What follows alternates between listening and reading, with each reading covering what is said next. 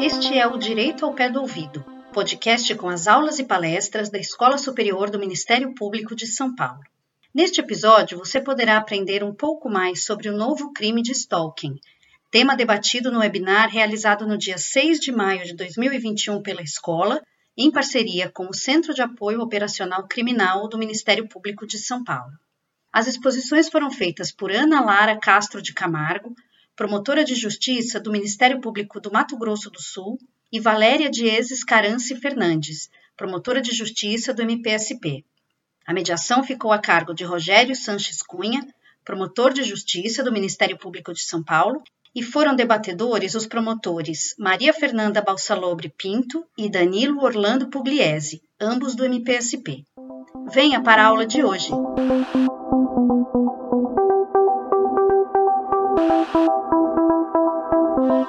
Obrigado. Quero começar, antes de mais nada, agradecendo novamente o convite ao Dr. Paulo Sérgio, diretor da nossa escola, cujo trabalho tem reconhecimento não somente dentro do Ministério Público de São Paulo, mas no Ministério Público Brasileiro. Dr. Paulo Sérgio, saiba que é um orgulho sempre que eu participo de vários eventos do Ministério Público Brasileiro, ouvir falar bem da sua administração, uma administração arrojada, diferenciada.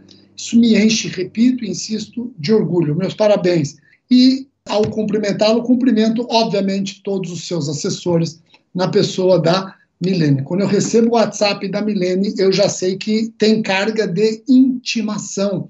Intimação, inclusive com aquela alerta de condução sob vara. Né? Então, não é só Brasília que conduz sob vara, a Milene também.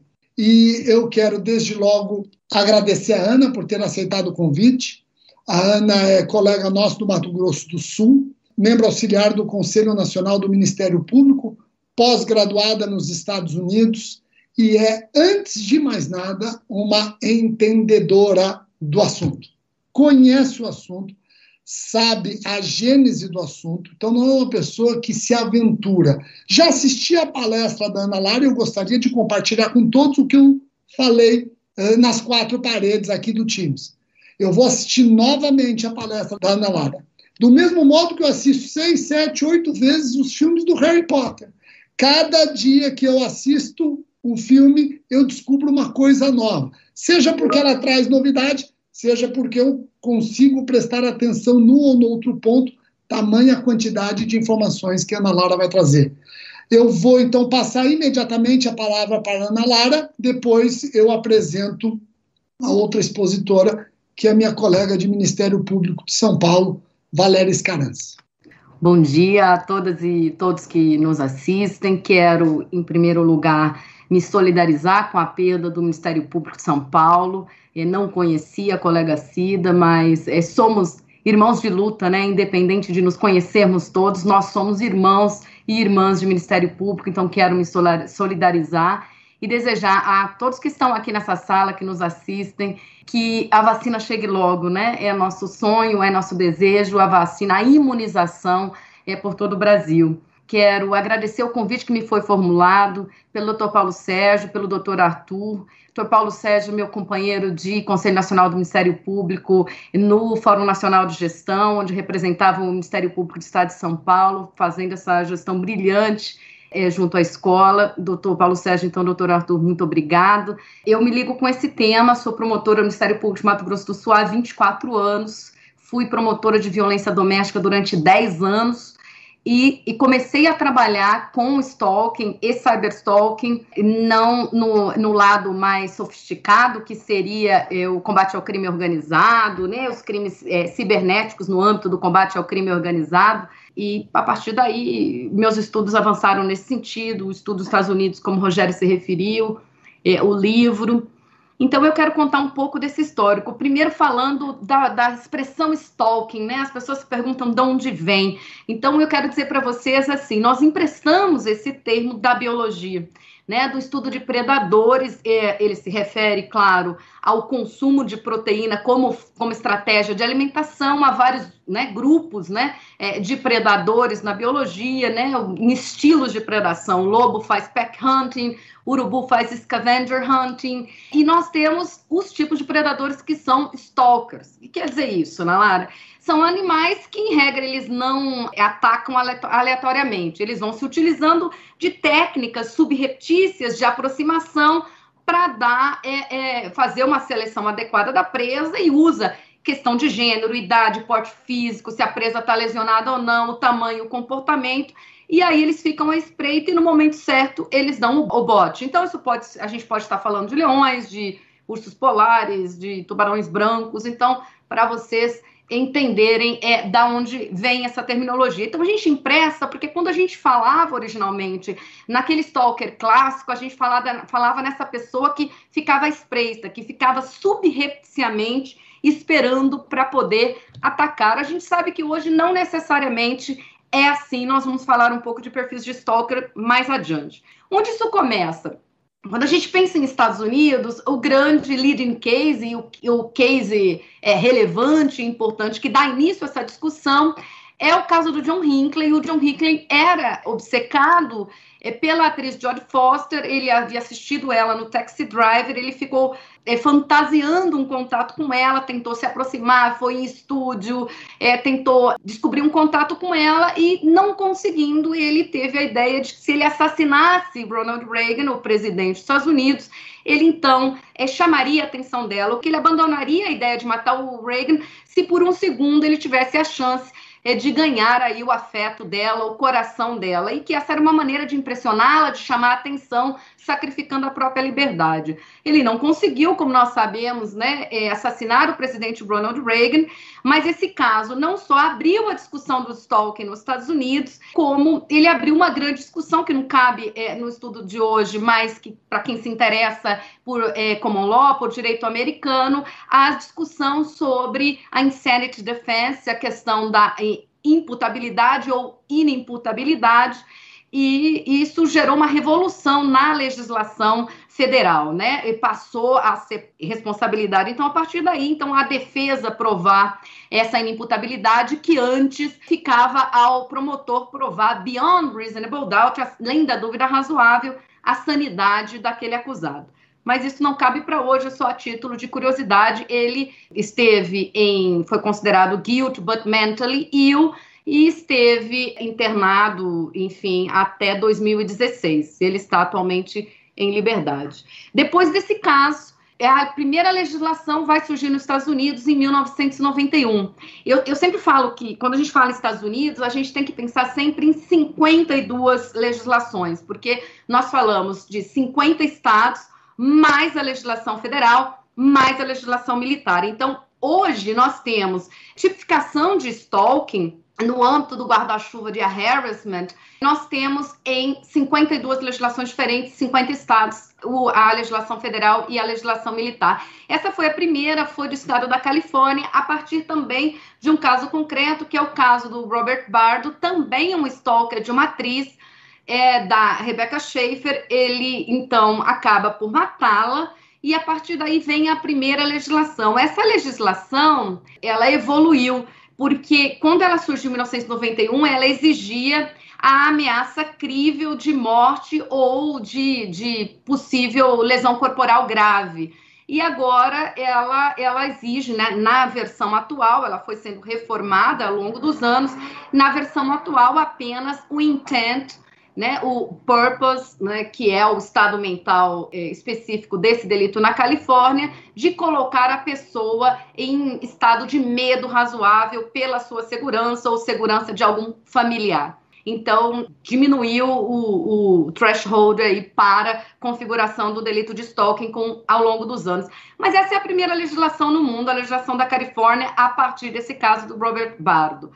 A gente, quando a gente pensa é, de uma maneira geral, nos Estados Unidos, se a gente pegar a Inglaterra também, as primeiras legislações vão surgir aí nos anos 90, algumas vão avançar para o início dos anos 2000 e depois há, um, há uma consolidação e esse tipo penal ou essa conduta ela é um pouco esquecida e ela volta a ter um boom, um auge com o, a, o avanço, claro, dos meios de comunicação eletrônicos, mas, sobretudo, com a ascensão das redes sociais, é, dos aplicativos mensageiros, enfim, com o advento do cyberstalking.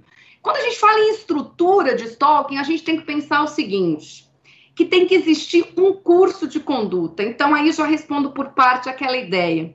É da essência do delito de stalker ser um crime habitual. Então, law, sempre se falou de eh, course of conduct, de curso de conduta.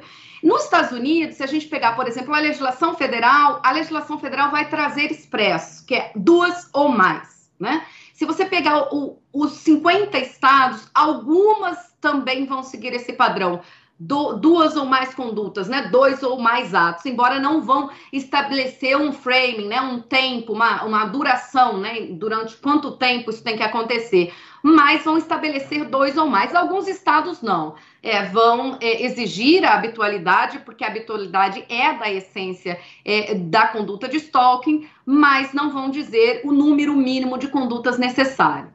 Ele tem que ser intencional, indesejado pela vítima, consistente em assédio, importunação, vigilância ou perseguição, e aqui também já adianto uma fala que eu acho que o tipo penal foi um pouco limitado ao usar perseguição, ele podia então ter sido multinuclear. Não que perseguição não possa caracterizar stalking, mas aí a perseguição vai ter que ser entendida de uma forma mais ampla, ou seja, vai ter que ser entendida como forma de assediar, importunar, vigiar, né? A perseguição em si se a gente for ser literal na perseguição, é bastante limitada. Eu, eu falo que foi um pouco, vamos dizer, já ultrapassada a escolha só do núcleo perseguir, porque, de uma maneira geral, no mundo, quando a gente estuda legislações de stalking, a gente sabe que o stalking ele está num guarda-chuva maior de harassment, ou seja, num guarda-chuva maior de assédio é que o Brasil não é muito bom na tipificação de assédio. A gente sabe que a gente tem o assédio moral muito delimitado ali naquele, entorno, naquele entorno hierárquico.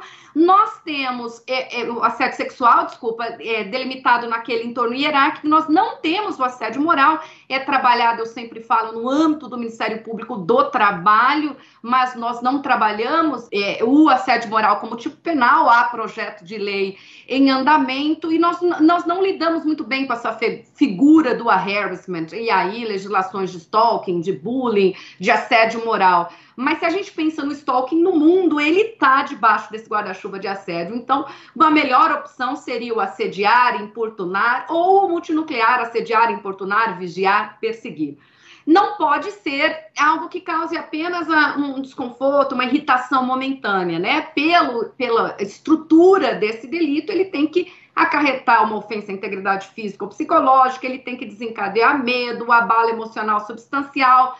Já já a gente chega em como ficou a tipologia no Brasil. Então, linhas gerais, um curso de conduta que é caracterizado por essa insistência, por essa impertinência, habitualidade, que é desenvolvido por qualquer meio de assédio, importunação, vigilância ou perseguição, que acarrete algo a mais do que um mero desconforto, não, ah, não curti isso, a ideia não é essa, e que gere uma perda significativa na tranquilidade diante da violação da dignidade, privacidade, intimidade e liberdade. Quero já fazer um recorte aqui, porque quando nós estamos falando em privacidade, intimidade e liberdade, hoje nós temos esses bens jurídicos no contexto que nós já conhecemos, mas nós também temos uma nova roupagem desse bem jurídico, que é a liberdade virtual, a privacidade virtual, a intimidade virtual. Então, são os mesmos bens jurídicos, mas esses bens jurídicos numa nova roupagem. Porque às vezes eu não estou privando a pessoa da liberdade no sentido físico,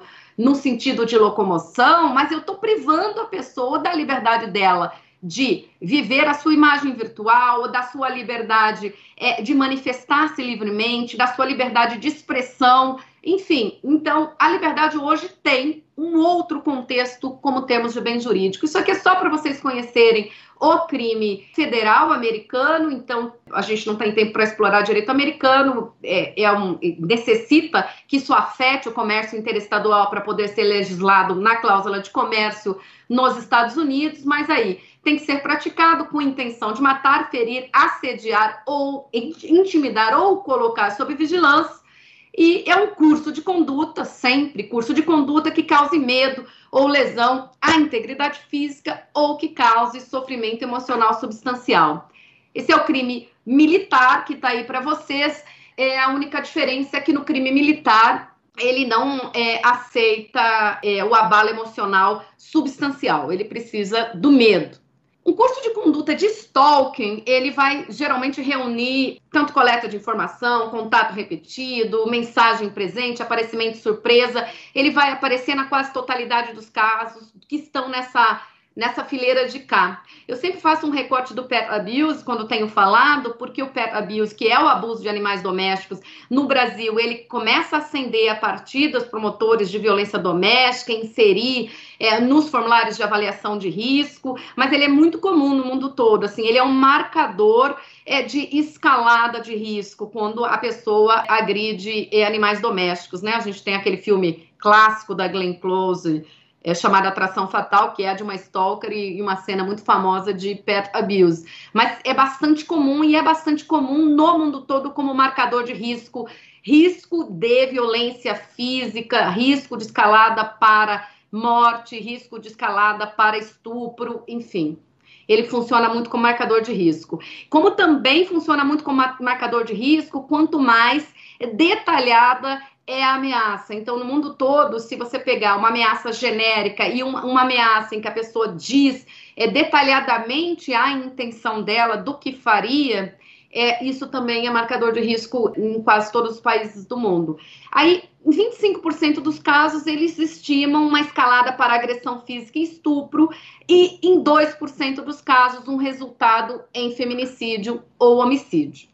Quando a gente fala em perfis de stalkers, então, nós temos esses cinco é, perfis: rejeitado, rancoroso, carente, o conquistador incompetente, chamado em Portugal de cortejador inadequado, e predador é uma classificação do Millen Paté, são autores australianos e é uma classificação consagrada no mundo todo. Se você for nos Estados Unidos, é no Canadá, né, Oceania, se você for na, na Inglaterra, país de Gales, Portugal, trabalham com essa classificação. É, sendo que o considerado mais frequente, mais perigoso é o rejeitado. Rejeitado está quase sempre no contexto de ruptura relacional, é, é, aquele que detém a maior possibilidade de acesso à sua vítima, é o agressor doméstico ou aquele agressor em contexto de ruptura de relacionamento íntimo, e ele é considerado mais perigoso por quase todos os autores do mundo, mais frequente também que é aquele do nosso cotidiano da violência doméstica.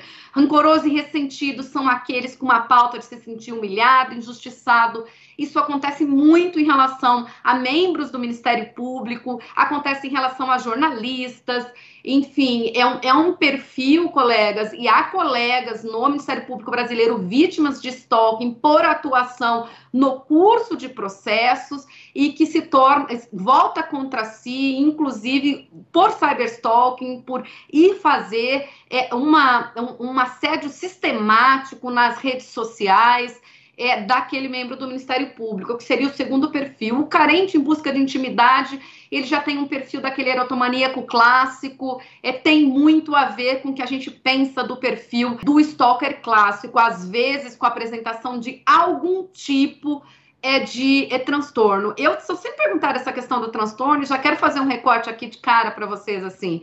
Alguns podem ter transtorno, seja transtorno psicótico com é, sintoma delusório, seja transtorno de personalidade, e aí quando a gente fala transtorno de personalidade, as pessoas sempre perguntam psicopata, né? Psicopata é uma terminologia que não existe, mas enfim, transtorno de personalidade antissocial, que seria o que a gente chama de psicopata, pode ser narcisista, pode ser borderline, enfim, pode ter, e aí no caso do predador, um transtorno parafílico, sádico, coercitivo, mas nós promotores temos que tomar muito cuidado com isso, porque assim, mesmo que a pessoa apresente algum transtorno, isso não significa que ele é inimputável para os, o fim é, da legislação, então nós temos que estar sempre muito atentos a isso né, a, a linguajar popular de dizer que todo mundo é psicopata, a gente que vem da VD ouve muito isso, né? Homens agressores é, é, que agridem por conta de uma doença social, que é o machismo, serem tidos no linguajar popular, ah, mas esse cara deve ter feito isso porque é um psicopata. Então nós temos que estar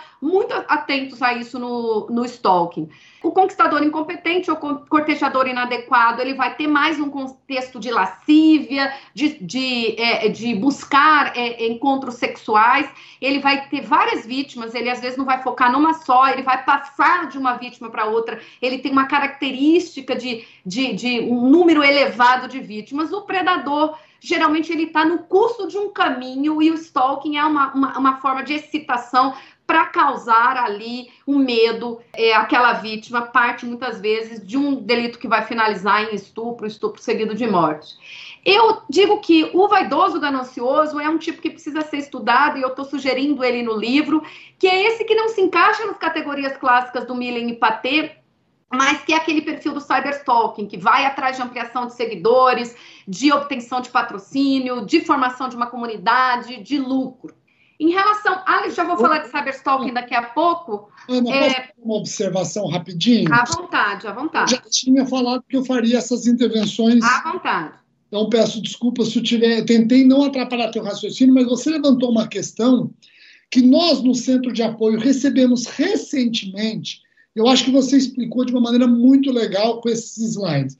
Porque um colega falou: estou com um processo, já temos casos de stalking no estado de São Paulo, onde o colega viu a defesa juntar um laudo psiquiátrico dizendo que ele apresentava uma anomalia psíquica. Eu não vou lembrar qual a ordem da anomalia psíquica tal, tinha até o CID, etc. E o colega falou: olha, isso foi produzido num processo de interdição dele. Ele está interditado. Ele está querendo aproveitar este laudo que serviu à sua interdição para garantir a sua inimputabilidade penal. E aí eu bati exatamente nessa tecla. Nós adotamos no Código Penal o critério biopsicológico. Não basta ser portador da anomalia psíquica. Eu não tenho dúvida de que ele deve ter algum transtorno, alguma anomalia.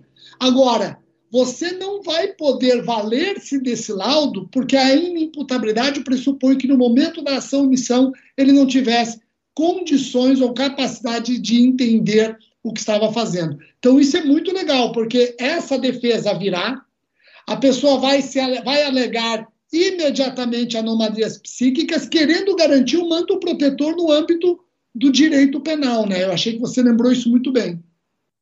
É, a ideia é essa mesmo, é que o membro do Ministério Público conheça essas, esses transtornos possíveis, até para estar preparado para é, é, dizer que isso não necessariamente acarreta a inimputabilidade. Isso vai precisar saber, né? Se ele entende o caráter ilícito, né? Se ele como ele se comporta diante desse entendimento, é, não, não, não é a existência da doença mental. Até porque se a gente for sair da medicina e for para a psicanálise, né, Rogério, no, no sentido freudiano da expressão, a neurose, né, como estado né, mental, né, estado psíquico, ela seria de todos nós, de toda a humanidade, se a gente fosse freudiano. Então, não é a existência é, de algum alguma espécie de transtorno mental, identificado previamente ou não, que vai gerar a inimputabilidade. Temos que trabalhar com naturalidade com isso, conhecer esses transtornos e estarmos é, é, é, aptos a enfrentá-los. Em relação ao tipo, gente, eu quero dizer para vocês o seguinte: ele tem sete possibilidades. Perseguir ameaçando a integridade física, perseguir ameaçando a integridade psicológica, perseguir restringindo capacidade de locomoção, perseguir invadindo esfera de liberdade, perturbando esfera de liberdade, invadindo esfera de privacidade, perturbando esfera de privacidade. Ficou um pouco confuso, né? Era desnecessário é, é, esse, esse detalhamento, né? Essa, essa, tudo em núcleo duplo também, né? Perseguir ameaçando, perseguir restringindo é um tipo integralmente de núcleo duplo. O que eu quero dizer para os colegas promotores, servidores do Ministério Público que estão nos assistindo, é muito cuidado na denúncia, né? Ou seja, de escolher o caminho que você vai. O que, que eu quero dizer? Eu acho que o caminho é, às vezes, quando você está na dúvida, é o perseguir perturbando a esfera de privacidade ou liberdade. Acho que temos que ter muito cuidado com perseguir ameaçando, Rogério, porque isso gera um, um patamar mais complexo de prova, né? Nós temos que provar foi, qual foi a conduta que ameaçou. Mas essa narrativa, porque como são sete possibilidades, a gente tem que tomar cuidado para não colocar um perturbando a integridade psicológica, por exemplo, porque não fecha o tipo, né? Eles são casadinhos, né? É ameaçar a integridade psicológica, perturbar a esfera de privacidade, perturbar a esfera de liberdade. Então, nesse momento da denúncia, eu, eu acho que tem que ser dada muita atenção a esses núcleos duplos, na forma como eles estão previstos. E se você não tiver aquele threshold, não arriscar, ou seja, né? Porque você tem possibilidades na própria lei de fazer uma narrativa que se encaixe em perseguir perturbando a esfera de liberdade ou perseguir perturbando a esfera de privacidade.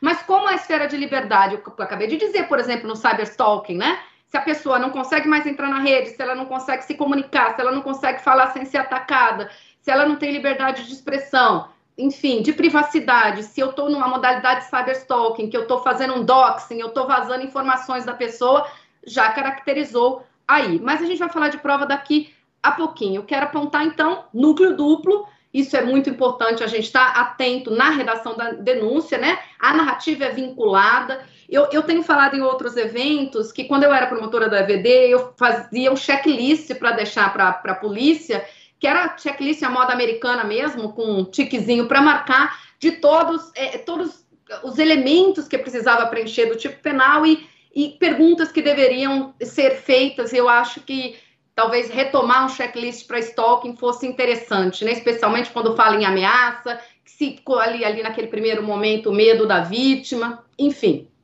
Causa de aumento de pena. A causa de aumento de pena, eu queria falar que eu acho que as razões da condição do sexo feminino, né, é menosprezo ou discriminação e a violência doméstica, é claro, é muito bacana, mas a gente gostaria muito que tivesse avançado para o linguajar da Resolução 35-2017, né, do, do sistema que monitora a CEDO, que é violência de gênero contra as mulheres, significando aquela que se dirige à mulher por ser mulher ou afeta desproporcionalmente as mulheres.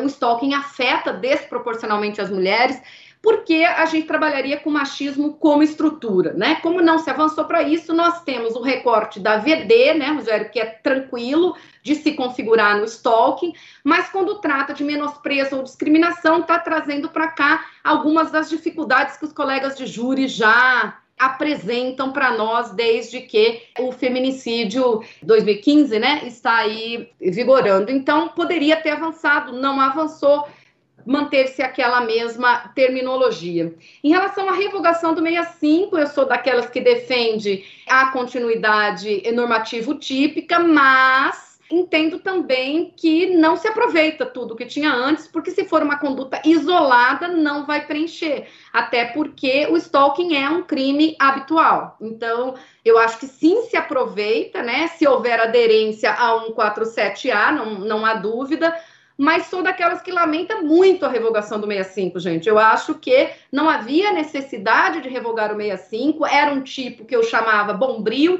um tipo guarda-chuva, né, um tipo subsidiário que cobria situações várias do nosso cotidiano que não vão se encaixar no stalking. Como também, se a gente pensar no delito lá de exposição pornográfica, Rogério, acho que isso eu não falei nos outros eventos, mas lembro aqui, também tirou nosso tipo subsidiário, porque a exposição pornográfica fixou na imagem, mas a gente, é, o Brasil não tipificou a questão em relação à troca de sexting, aos áudios, né, naquele tipo lá. Isso tudo ainda caía no 65 para a gente poder utilizar.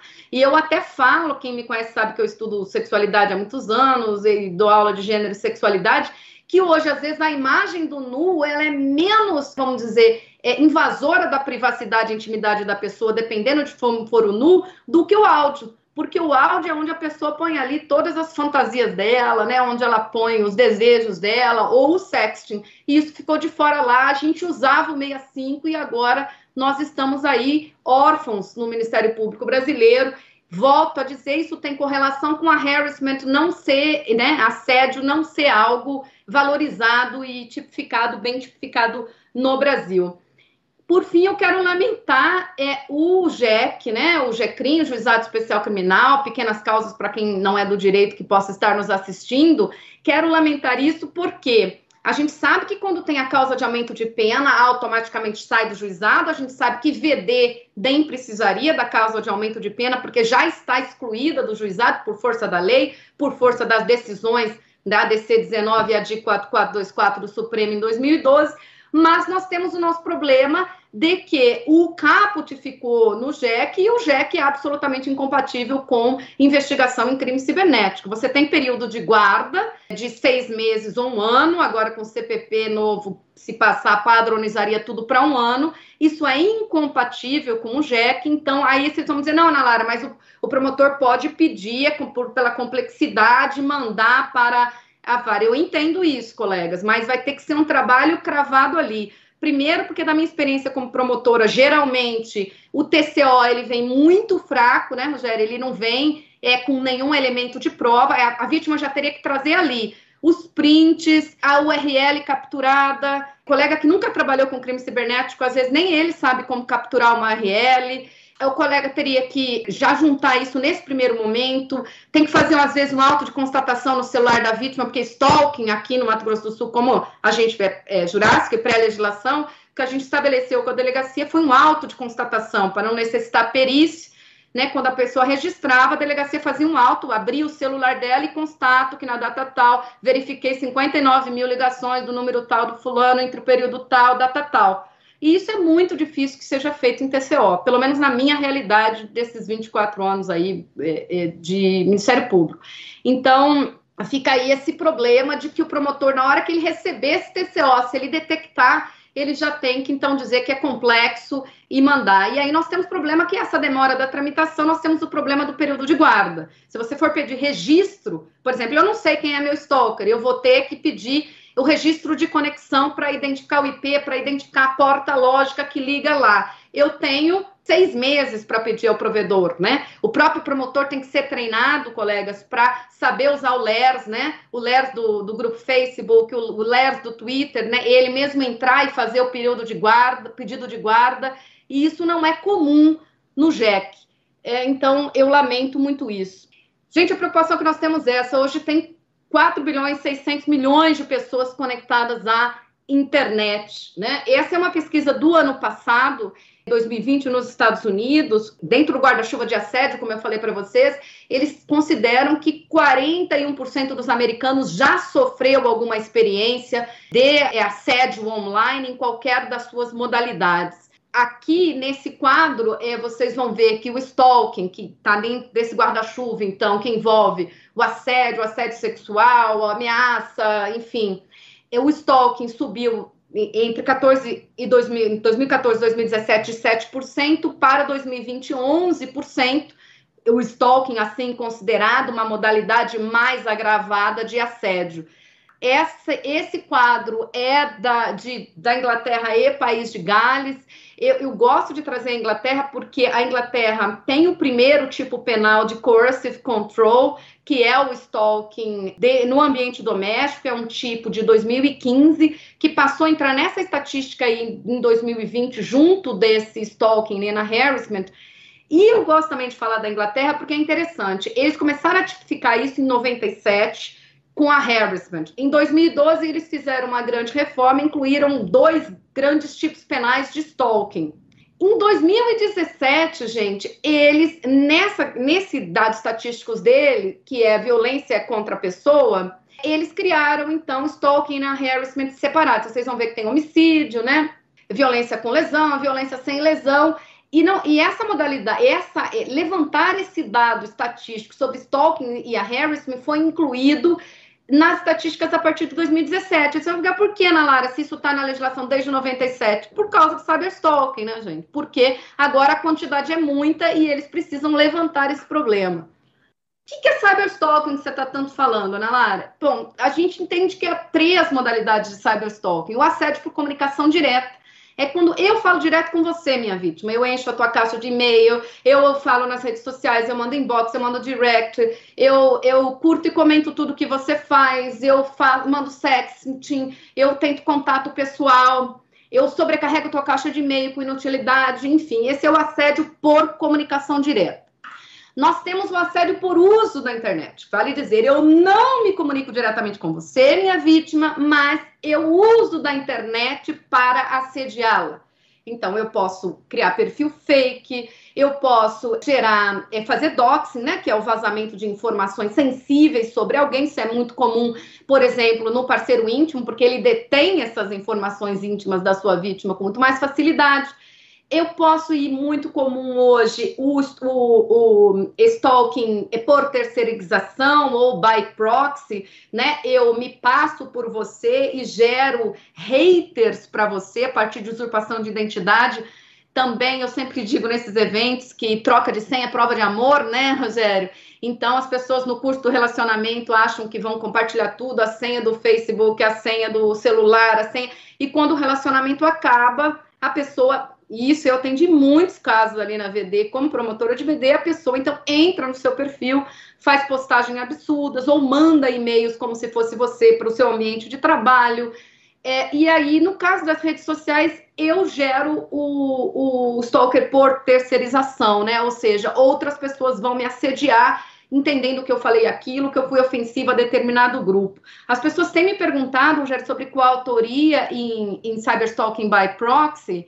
É, é, pode se configurar sim, dependente de prévio ajuste, né? Desde que a pessoa tenha aderido, né? Aquela intenção de, de stalking, mas eu acho que é muito caso a caso, né? Vai, vai ter que ver no caso concreto, porque pode ser também uma conduta isolada de alguma pessoa totalmente fora daquele contexto. Ela ouviu aquilo, fez uma postagem também que lhe ofendeu, que pode até caracterizar uma injúria, mas ela não aderiu, vamos dizer assim, a, a, aquela conduta de stalking. A gente sabe que a autoria não precisa do ajuste prévio, mas eu posso aderir, né, isso no curso, mas é caso a caso, gente, não, não é tão simples no cyberstalking by proxy. Então, nós vamos ter que estar atento no caso concreto. Outra modalidade de cyberstalking, assédio por intrusão informática, que é quando eu uso de uma brecha de segurança, eu faço uma infecção por malware, eu faço um monitoramento de webcam, enfim, a gente sabe que é muito comum também em relacionamento afetivo a instalação de spywares, eles são muito baratos, disponíveis e vendidos como controle parental, tanto os monitora, é, monitoramento de GPS, quanto o spyware mesmo, que se a pessoa tiver acesso ao teu aparelho físico, ela vai instalar em fração de segundos e a partir dali acessar todas as suas mensagens, todo o seu WhatsApp, enfim características do ambiente virtual, gente. Por que, que eu também acho e defendo que a legislador brasileiro tem que trabalhar com crime virtual como qualificadora, como causa de aumento de pena, tem que estabelecer é, a agravante genérica, né? Ou, ou é, precisa trabalhar de outra forma, porque a repercussão do ambiente virtual é muito diferente. A gente tinha como característica sempre o anonimato, isso ainda é muito presente quando a gente vai trabalhar a investigação de crime organizado, né? Abuso e exploração de crianças e adolescentes, tráfico de pessoas para exploração sexual. Mas o anonimato, a gente sabe que hoje está meio relativizado, porque muitas pessoas elas gostam né, de, de, de, de assumir a autoria da, das ofensas que fazem online, isso que é campo de estudo hoje das ciências sociais muito grande, essa, esse shift né, do anonimato como, como característica mas tem uma enorme amplificação, uma permanência muito difícil. A gente tem dificuldade de retirada de conteúdo do ar, por isso eu falo tanto em captura de URL, porque a jurisprudência do STJ é pacífica. Se eu precisar retirar né, um conteúdo, eu tenho que indicar a URL. Catividade, ou seja, às vezes eu crio um avatarzinho todo lindo para mim, né? Quando eu falo em criar avatar, é essa persona, né, que a gente cria nas redes sociais é muito importante dizer para vocês que para Ana Lara a internet não é um meio de comunicação, a internet é uma forma de existir no mundo, né? A gente existe virtualmente da mesma forma que a gente existe na vida real.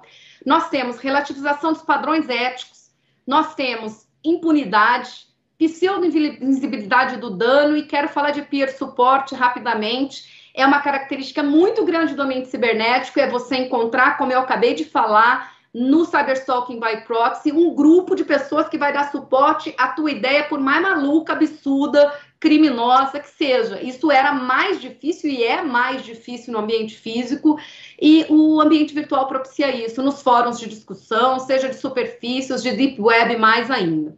Quando eu falo em produção probatória, eu queria dizer para vocês o seguinte: a gente tem que trabalhar, então, minimamente com as nossas delegacias com auto de constatação, minimamente, especialmente se for ligações, mensagens de WhatsApp, constatar que aquilo está no aparelho daquela vítima. A gente sabe que tem WhatsApp fake, o programa, então precisaria constatar que aquela troca de mensagens foi dentro do WhatsApp legítimo. Nós vamos, às vezes, ter que trabalhar com pessoas que fizeram ata notarial. No caso de advogados, eles estão trabalhando com empresa de certificação de vestígios digitais, que é o caso da Verifact, da Original Mine. São empresas privadas que cobram e fazem a certificação em blockchain mas garantir essa fidelidade vai ter que ser uma preocupação do Ministério Público. E quando eu falo em print, muita gente faz print, mas eu quero falar coisas básicas, porque eu tenho lidado com colegas no Brasil inteiro e a investigação cibernética, Rogério, ela ficou para os GAECos, para os crimes organizados. E o colega como eu, que é chão de fábrica, que eu, que eu costumo chamar, ele não lidou com isso. Então, ele não sabe que ele precisa disso da VD, que ele precisa para isso, para a questão de racismo, que ele precisa disso para toda a ferramenta dele de discriminação, seja no civil, no criminal. Às vezes, ele nem olhou o marco civil da internet. Então, esse é um apelo que eu sempre tenho feito. Quando eu falo em print, gente, claro, printar é muito importante. Mas esse print, por exemplo, de uma rede social, ele tem uma URL. O que é uma URL, Ana Lara? É o link. Né? O link de um Facebook, você tem o link da imagem, você lê o link do comentário, você tem o link da fotografia. Você pode, no momento que a vítima chegou, ou a polícia, pedir que ela capture a URL. Porque quando você entrar no LERS da, do Facebook ou do Instagram, eles vão pedir que você indique a URL. Quando você precisarem disponibilizar um conteúdo, eles vão pedir que você indique a URL. A preservação, a preservação tua, se você tiver que fazer com uma autoridade, de entrar direto no serviço para autoridades dos grupos que tem e fazer o pedido de preservação dessa prova, você não, não vai poder acessar se não for dado cadastral sem ordem judicial mas a preservação pode ser feita e a preservação da própria vítima, porque a gente tem que trabalhar com vítimas que usam de defesas psíquicas que vão gerar culpa, minimização e negação e elas apagam. Pelo menos eu atendi muitas que achando que apagando aquela conversaiada toda parece que desaparece da mente, né? Um processo de defesa, um processo de negação. Backup de conta em conversa, desativar e não excluir conta, gente. Quando a gente fica desesperado de ser vítima de estoque, exclui a conta ao invés de desativar. Anotação em log, quando eu trabalhei nos Estados Unidos, eu trabalhei numa empresa, num, numa ONG chamada Family Justice Center, e aprendi que, que stalking você trabalha com log. Você, e quando eu voltei para o Brasil, fiz um log para promotoria, que nada mais é do que uma ficha em que você bota por colunas, né, para que a pessoa possa anotar qual a data, qual o fato, para não vir aquele registro de ocorrência mais maluco, né? Que é aquele registro de ocorrência que só diz assim, não, fulana diz que o seu marido persegue de noite e aí a gente não consegue narrar na denúncia. Tem que chamar a fulana de novo, que já podia ter sido bem colhido na, naquele primeiro momento. Entre o período de 20 de abril e 20 de maio, quase todos os dias ou todos os dias ele esteve em frente ao serviço dela, ele efetuou 50 ligações e às vezes ela não sabe narrar porque ela não anotou. Então a própria promotoria pode fornecer um log. Então, eu vou encerrar por aqui. Depois, se a gente precisar, a gente passa. Esse é o diário de incidente de stalking, que é o log americano que eu quero também deixar para vocês. No livro, eu preparei, Rogério, esse log tem um, um formulário de análise de risco e tem um quiz né, eles, é claro, eles só vão estar disponibilizados para todos os ministérios públicos que quiserem trabalhar com esse material. O livro não saiu ainda, a nova edição, mas vai sair pela editora Juspódio nos próximos dias, mas esse é um material de trabalho para o Ministério Público Brasileiro que é, está à disposição. Eu quero agradecer o convite, desculpem, é muita informação e eu agradeço imensamente a gentileza de me receber. Ana, obrigado. Volto a dizer, você não está se despedindo, você está fazendo uma pausa, porque acredite, a quantidade de pergunta que veio, você vai sentir na fase oral de concurso novamente, né, Michel? Vamos lá. Então, eu quero apresentar, se é que precisa de apresentação também, né? Valéria Escarance, minha colega de Ministério Público, pós-graduada em Direito, professora em Direito, uma das pessoas que mais entende de violência de gênero, coordena o núcleo de gênero do Ministério Público de São Paulo e vocês não sabem a minha alegria de ter o WhatsApp da Valéria. Quando eu tenho alguma dúvida, eu esclareço mandando um WhatsApp para ela. Ela responde como se estivesse escrevendo um livro, eu corto e colo no meu livro. Bom, Valéria, sem maiores delongas, eu passo a palavra para você e peço, como eu pedi para a Ana, se eventualmente eu interromper, é porque vem alguma pergunta que é pertinente incluí-la na sua exposição, ou se eu tiver algum caso que nós recebemos no centro de apoio que pode ser linkado com o seu raciocínio, tá? Bom, eu queria inicialmente agradecer, dizer que assim é uma alegria estar com vocês, minhas colegas e meus colegas. Queria começar agradecendo o Dr. Paulo pelo convite, pela acolhida aqui na escola. Bom, pessoal, também preparei uma apresentação para vocês, muito do que eu tinha, muitas coisas que eu tinha preparado. Obviamente, eu estou falando com uma mega expert do tema, que estudou nos Estados Unidos, com a Ana Lara. Algumas coisas que eu tinha preparado, ela já falou. Então, nesses slides eu vou passar mais rapidamente, mas acho que o importante é realmente o debate, uma construção aqui no Ministério Público. E aqui eu já queria deixar uma sugestão para a gente, para gente, que vocês, colegas, já colocassem os temas que vocês consideram primordiais para que a gente pudesse elaborar enunciados de entendimento. Esse é um evento aberto à população em geral, mas também é um evento direcionado ao Ministério Público, para que a gente pudesse consolidar os entendimentos principais e orientar a atuação dos colegas. Bom, eu vou começar falando um pouquinho, então, dos índices de, de perseguição de stalking. A, a, minha abordagem, a abordagem da Ana, é muito pertinente, foi mais cyber stalking, stalking na internet, e eu queria falar um pouquinho sobre essa abordagem de gênero, esse stalking, essa conduta direcionada às mulheres. Por quê? Então, alguns índices de stalking, dessa perseguição incessante. Essa é uma, uma estatística nos Estados Unidos, então, feita com 8 mil mulheres, 8 mil homens, 1% das mulheres e 0,4% dos homens sofreram perseguição. A conduta de perseguição ou stalking atinge homens e mulheres, mas todas as estatísticas no Brasil e no mundo mostram, aliás, no mundo, porque no Brasil nós não tínhamos ainda essa conduta tipificada, mas sim é, a conduta de perturbação da tranquilidade até então, mas mostram o quê? Que, em sua maioria, a conduta de perseguição atinge mulheres. Quem são os perseguidores? Em regra, parceiros e ex-parceiros. E essa conduta acontece, em regra, quando se termina um relacionamento. Então, esse levantamento ele é referido por Jacqueline Campbell, uma das maiores estudiosas em fatores de risco e violência contra a mulher. Esse levantamento também é feito ele foi feito nos Estados Unidos, então, olha, 7 milhões de pessoas foram stalkeadas, perseguidas nos Estados Unidos, 15% de mulheres, 6% dos homens, 61% das mulheres e 44% dos homens. Em Portugal, uma pesquisa feita com 1.210 participantes revelou que 19% de todas as pessoas já sofreram algum tipo de perseguição ao longo da vida. 11% das pessoas ouvidas estavam sofrendo alguma forma de perseguição. As mulheres eram as pessoas que sofriam os maiores índices de vitimização. Quem eram os perseguidores? Pessoas conhecidas, em 40% dos casos. Em 31,6% dos casos havia uma relação de intimidade. Em 80% dos casos, as vítimas relataram comportamentos diários ou semanais. No Brasil, nós não tínhamos até então essa figura do stalking. O projeto de lei dormia no Congresso Nacional há muito tempo, desde que eu fiz minha tese de doutorado.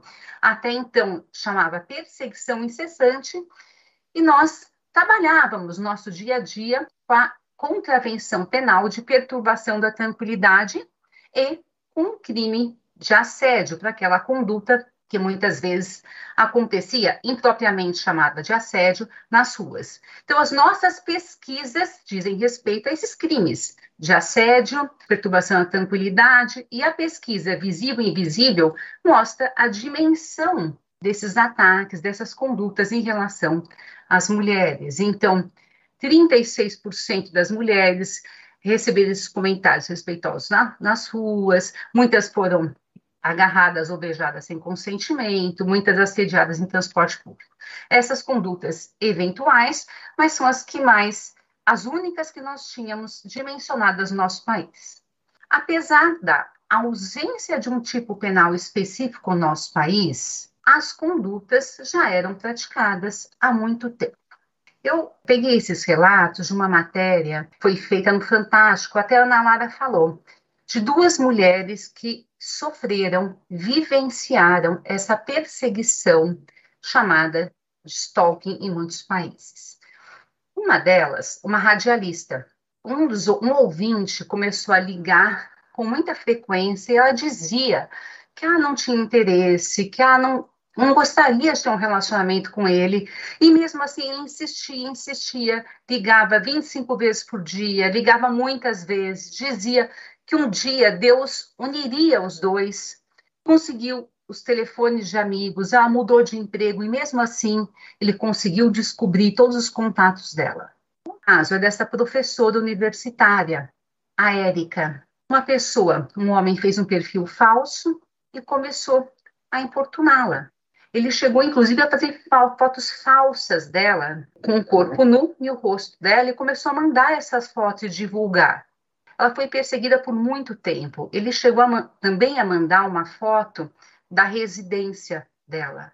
Ela sofreu muito com essa perseguição, perseguição, imaginava que fosse um aluno, que fosse um professor, causou grandes transtornos, chegou a se afastar da universidade. Eu atendi já na minha profissão, assim como as colegas aqui presentes, tenho certeza, muitas mulheres que sofreram condutas semelhantes. Eu me lembro de uma aluna na PUC, que uma vez me procurou e disse: professora, eu sou perseguida há anos por um ex-namorado. E ninguém acredita em mim. Todo mundo diz que isso é bobeira, isso é coisa de ex-namorado. E ela só conseguiu uma medida protetiva porque eu a encaminhei para uma das promotoras do GVID, então ela foi ouvida e conseguiu uma medida protetiva. Recentemente, uma colega juíza, não vou mencionar quem, interferiu numa briga de vizinhos, é uma violência familiar e passou a ser perseguida por esse vizinho. E ela só conseguiu uma medida protetiva agora, graças à nova lei de stalking. É uma conduta que até então, por vezes, era invisibilizada, banalizada, e daí a importância dessa lei. Mas o stalking, essa perseguição, traz consequências muito graves para as vítimas. Então, aqui na matéria da Globo, que foi publicada, algumas referências das consequências, então as consequências psicológicas em relação à primeira vítima, que ela se tornou uma pessoa tão fechada que ela não conseguia nem ficar de portas abertas, com trauma até de atender o telefone, uma outra vítima, uma pessoa de atendimento psicológico. Por que essa conduta é invisibilizada? Porque essa conduta, até então, no nosso país, ela era até tolerada. Porque ainda se romantiza a perseguição. E aqui eu fiz, coloquei uma referência a uma música que eu tenho certeza que todas todos vocês gostam, que é o The Police. A gente pode até chamar de o hino do stalker. A cada suspiro que você der, a cada movimento que você fizer, eu estarei te observando. A música é linda, mas é uma observação incessante. É uma perseguição em forma de música. Além de romantizada, essa conduta de controle, de perseguição, ela é banalizada. Mas se uma mulher chega na delegacia e diz: Olha, eu estou sendo seguida, quando eu ando na rua tem uma pessoa que me acompanha o tempo todo. Será que essa conduta ela vai ser encarada, vai ser vista como uma conduta grave? Ou quando eu chego em casa, tem uma pessoa que me acompanha, que me encara. Ou olha, eu recebi um bolo estranho, tem a cabeça de uma boneca, recebi rosas negras, recebi a cabeça de um animal. Essas condutas são apontadas ao redor do mundo como condutas indicativas, características desse comportamento de perseguição ou stalking. A Ana Lara mencionou esse documento, nessa né, ONG que ela trabalhou, que ela visitou, para se registrar um comportamento de stalking. E lá nos Estados Unidos, os departamentos de justiça, eles até sugerem esse formulário para que as vítimas registrem realmente o dia a dia, todas as condutas de perseguição. Então, esse é o modelo de formulário sugerido lá pelo Departamento de Justiça. Então, com todas as datas, condutas e testemunhas e provas. Nesse formulário, as condutas mais comuns apontadas são observar ou seguir a vítima, abordar a vítima, seguir de carro, ameaças por ligações ou ligações mudas, e-mails de ódio, mensagens de amor, perseguição usando meios eletrônicos, vandalizar o veículo ou a casa, envio de objetos estranhos ou não usuais, animais empalhados, cabeças de animais, cartas de tarô, dentes falsos, mensagens simbólicas. Lá nos Estados Unidos, também como a Ana Lara mencionou, a legislação é estadual, mas existe um modelo nacional, e acho que esse modelo nacional nós podemos ajudar a interpretar a nossa legislação que é tão nova.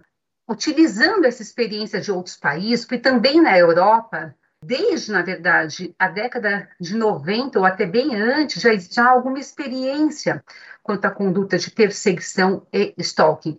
Lá nem se usa, na Europa, a referência a stalking. Por vezes se fala em, em, assédio, perseguição incessante, perturbação da paz, mas a experiência de trabalhar com essas condutas é muito anterior ao Brasil. Em regra, há três elementos importantes nessa conduta: a reiteração de atos, essa conduta causal, essa conduta ameaçadora e a intenção de causar medo. Quanto à reiteração de atos, então, a previsão da conduta, na Lara até atualizou em 51 estados, mas a maioria das legislações na Europa e nos Estados Unidos não menciona um número de condutas. Colorado, Michigan, Iowa, Carolina do Norte mencionam duas ou mais, dois ou mais, duas ou mais condutas em diferentes ocasiões. Mas, em regra, se menciona uma conduta reiterada, mas não uma conduta que se prolonga, mas não um número de conduta, assim como fez o Brasil. Em relação à conduta ameaçadora, essa alteração que a conduta produz no comportamento da vítima, em regra, não se exige uma ameaça formal, verbal, escrita, né? mas sim uma conduta que provoque medo em uma pessoa razoável. E aqui eu achei muito interessante para nós, promotoras e promotores né? Porque para atuar em stalking, nós vamos ter que rever alguns paradigmas, alguns modelos que nós temos, porque stalking, perseguição, é uma conduta diferente daquela conduta tradicional que nós estamos acostumados a lidar. Né? Então, não é uma ameaça com arma de fogo, não é uma ameaça com uma faca, é uma conduta sutil, é um recado indireto. Então, por exemplo, um comportamento comum das vítimas, embora com medo, é não romper o contato com o stalker, com o perseguidor. E esse documento ele é muito interessante, é um manual para promotores de justiça nos Estados Unidos. Né? Orienta como, como, esse manual orienta como atuar. O que fazer, por exemplo, qual a dica que se dá em relação às vítimas? Se menciona o seguinte: que o contato da vítima com o agressor não significa necessariamente ausência de medo. Ela pode não romper o contato, por exemplo, por medo de que, se ela modificar o seu comportamento, ele intensifique a sua conduta, de que ele envolva familiares ou amigos, como aconteceu em relação àquelas vítimas referidas à matéria do Fantástico, ou para que ela possa avaliar o perigo como o stalker do perseguidor, em regra, é alguém conhecido, se ele está próximo, ela tem a noção de que ela consegue monitorar o perigo. O stalking, como a Ana Lara já mencionou, o Sanches também, principalmente no nosso país, é um crime que tem um tipo penal estranho. Né? Então, ele exige uma certa, um certo esforço para uma denúncia. Então, temos algumas condutas que podem indicar perigo, mas não ser enquadradas num crime de stalking. O que fazer se uma conduta que indica perigo não configurar um ilícito penal? Se aquela conduta for um ilícito civil, um sinal de alerta, mas não se encaixar perfeitamente num tipo penal. Nesses casos, é importantíssimo identificar o risco para a vítima e a adoção de providências para sua segurança. Primeiro, é possível é, oferecer a denúncia por um crime subsidiário, por uma infração subsidiária, né, ainda tem uma pena menor. Segundo, requerer, solicitar as medidas protetivas. Acho que um dos aspectos importantes quando a gente fala de perseguição e stalking é entender que perseguição e stalking têm dupla valoração jurídica, tem dupla configuração no âmbito jurídico. Crime e fator de risco. Primeiro, stalking configura fator de risco de morte e, ao mesmo tempo, um crime previsto na lei penal. Mesmo que aquele fato não possa ser tipificado, remanesce o stalking como fator de risco, com possibilidade de medidas protetivas. Ana Lara mencionou os tipos de stalker. Há estudos de fatores de risco de morte segundo cada categoria de stalker.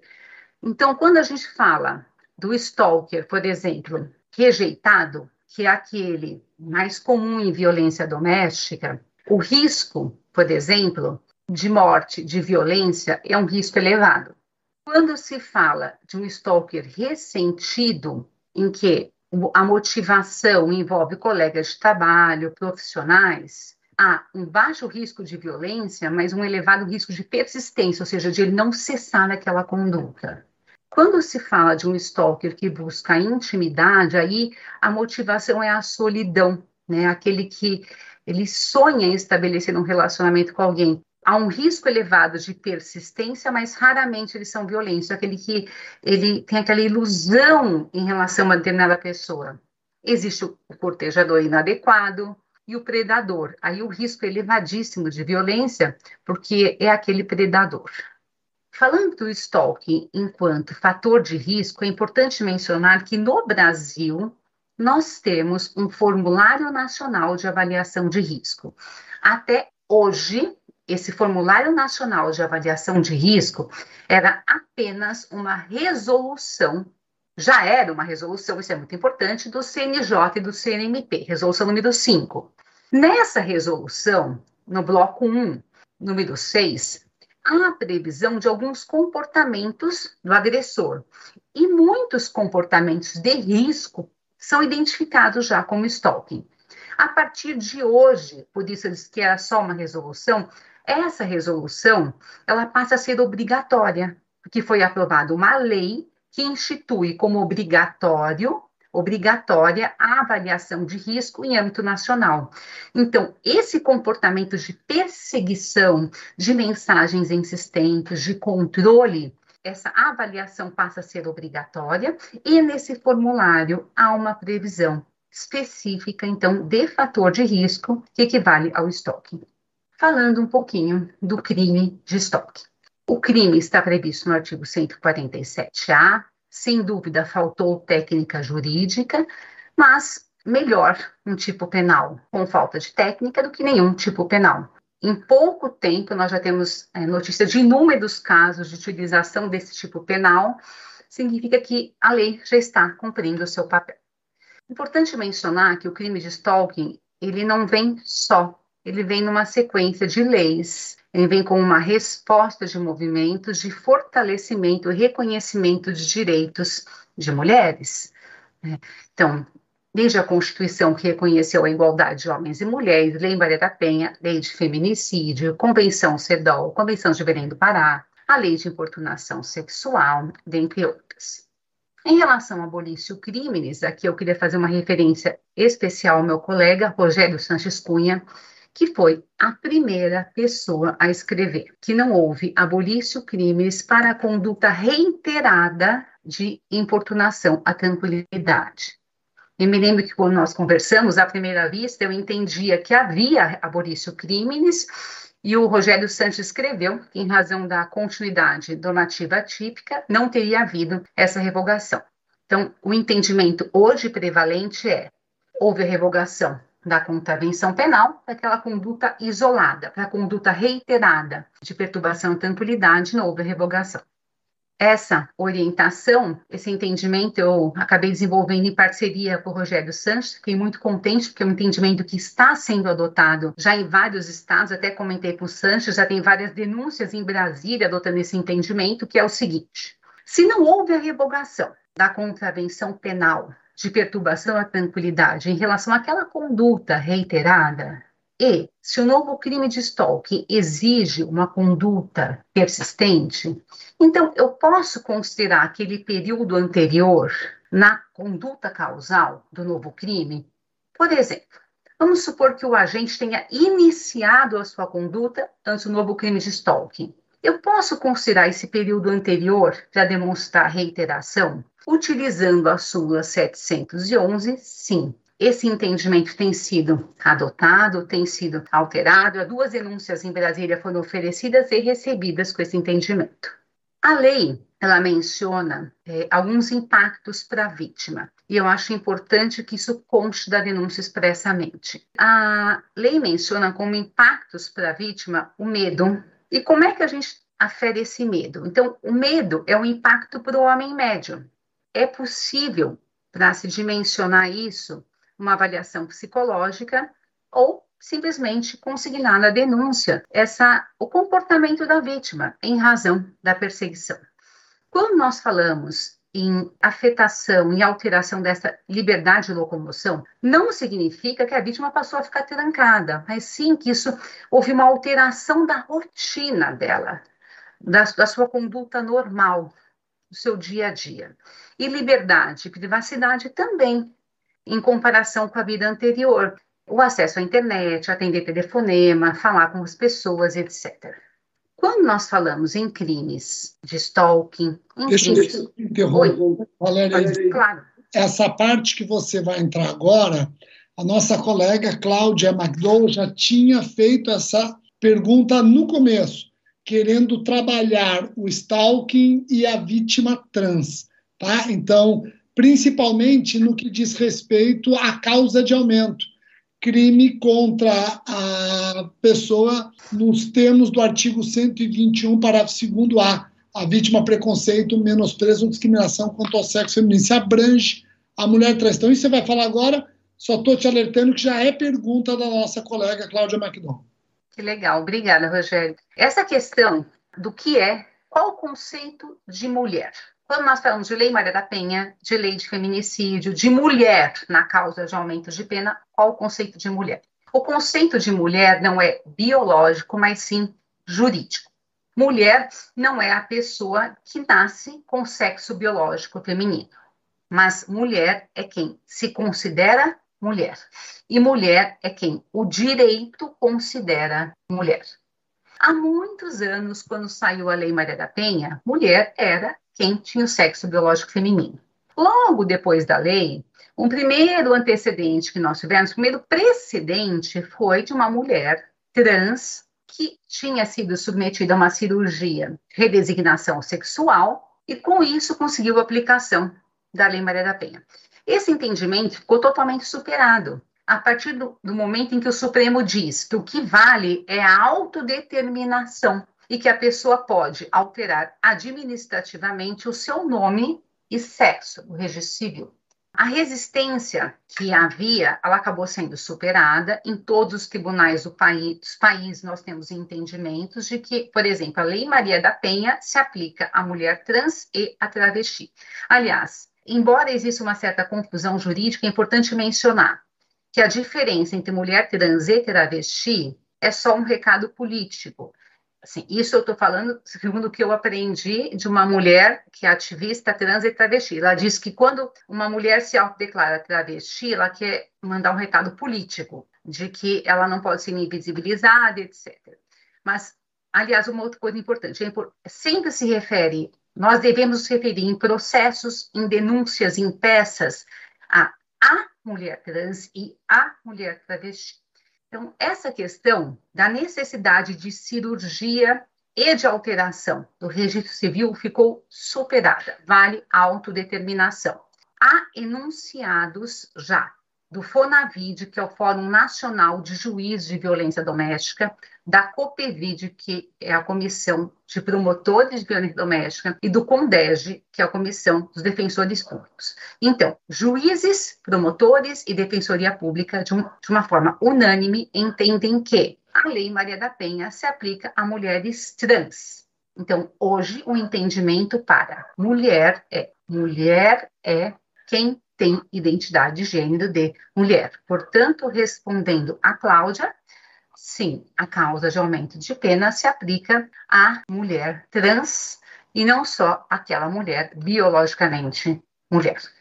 Em relação a, então, a causa de aumento de pena, uma coisa importante é o seguinte: o critério, aqui é uma interpretação autêntica que o legislador usou, foi do artigo 121, parágrafo 2A, ou seja, quando se fala em aumento de pena, não é só aquele assédio no limite daquelas relações afetivas e domésticas e familiares, mas também qualquer situação de menosprezo ou discriminação à mulher. É uma situação mais ampla do que a lei Maria da Penha. Não está restrito, o aumento da pena não está restrito àquele âmbito afetivo, doméstico e familiar. Tá? Então, qualquer situação de perseguição contra uma mulher, por ela ser mulher, por te discriminar uma mulher, por exemplo, recentemente também me procuraram é, uma mulher ingressou, isso aconteceu semana passada, um novo trabalho, um cargo superior, e um homem foi demitido. Então ele começou a achar que ela, por ser mulher, tinha demitido ele, começou a perseguir. Não é uma situação prevista na Lei Maria da Penha, mas essa perseguição está relacionada a uma questão de gênero. Ele acha que ele foi demitido porque ela é mulher. Então se aplica a causa de aumento de pena. Um aspecto bastante relevante, o pessoal do GVID tem lutado muito por isso, é entender que a violência traz consequências à saúde. O crime de stalking prevê um concurso de crimes. Raramente a violência se esgota em si. Lá naquela matéria do Fantástico, eu mostrei brevemente, mas havia referência aos danos à saúde daquelas mulheres. A violência, essa perseguição incessante, em regra, traz consequências à saúde. Então, aquela professora universitária teve que pedir licença do seu trabalho. Se foi mais de 30 dias, isso é lesão grave. Quais são as consequências mais comuns em razão dessa perseguição do stalking?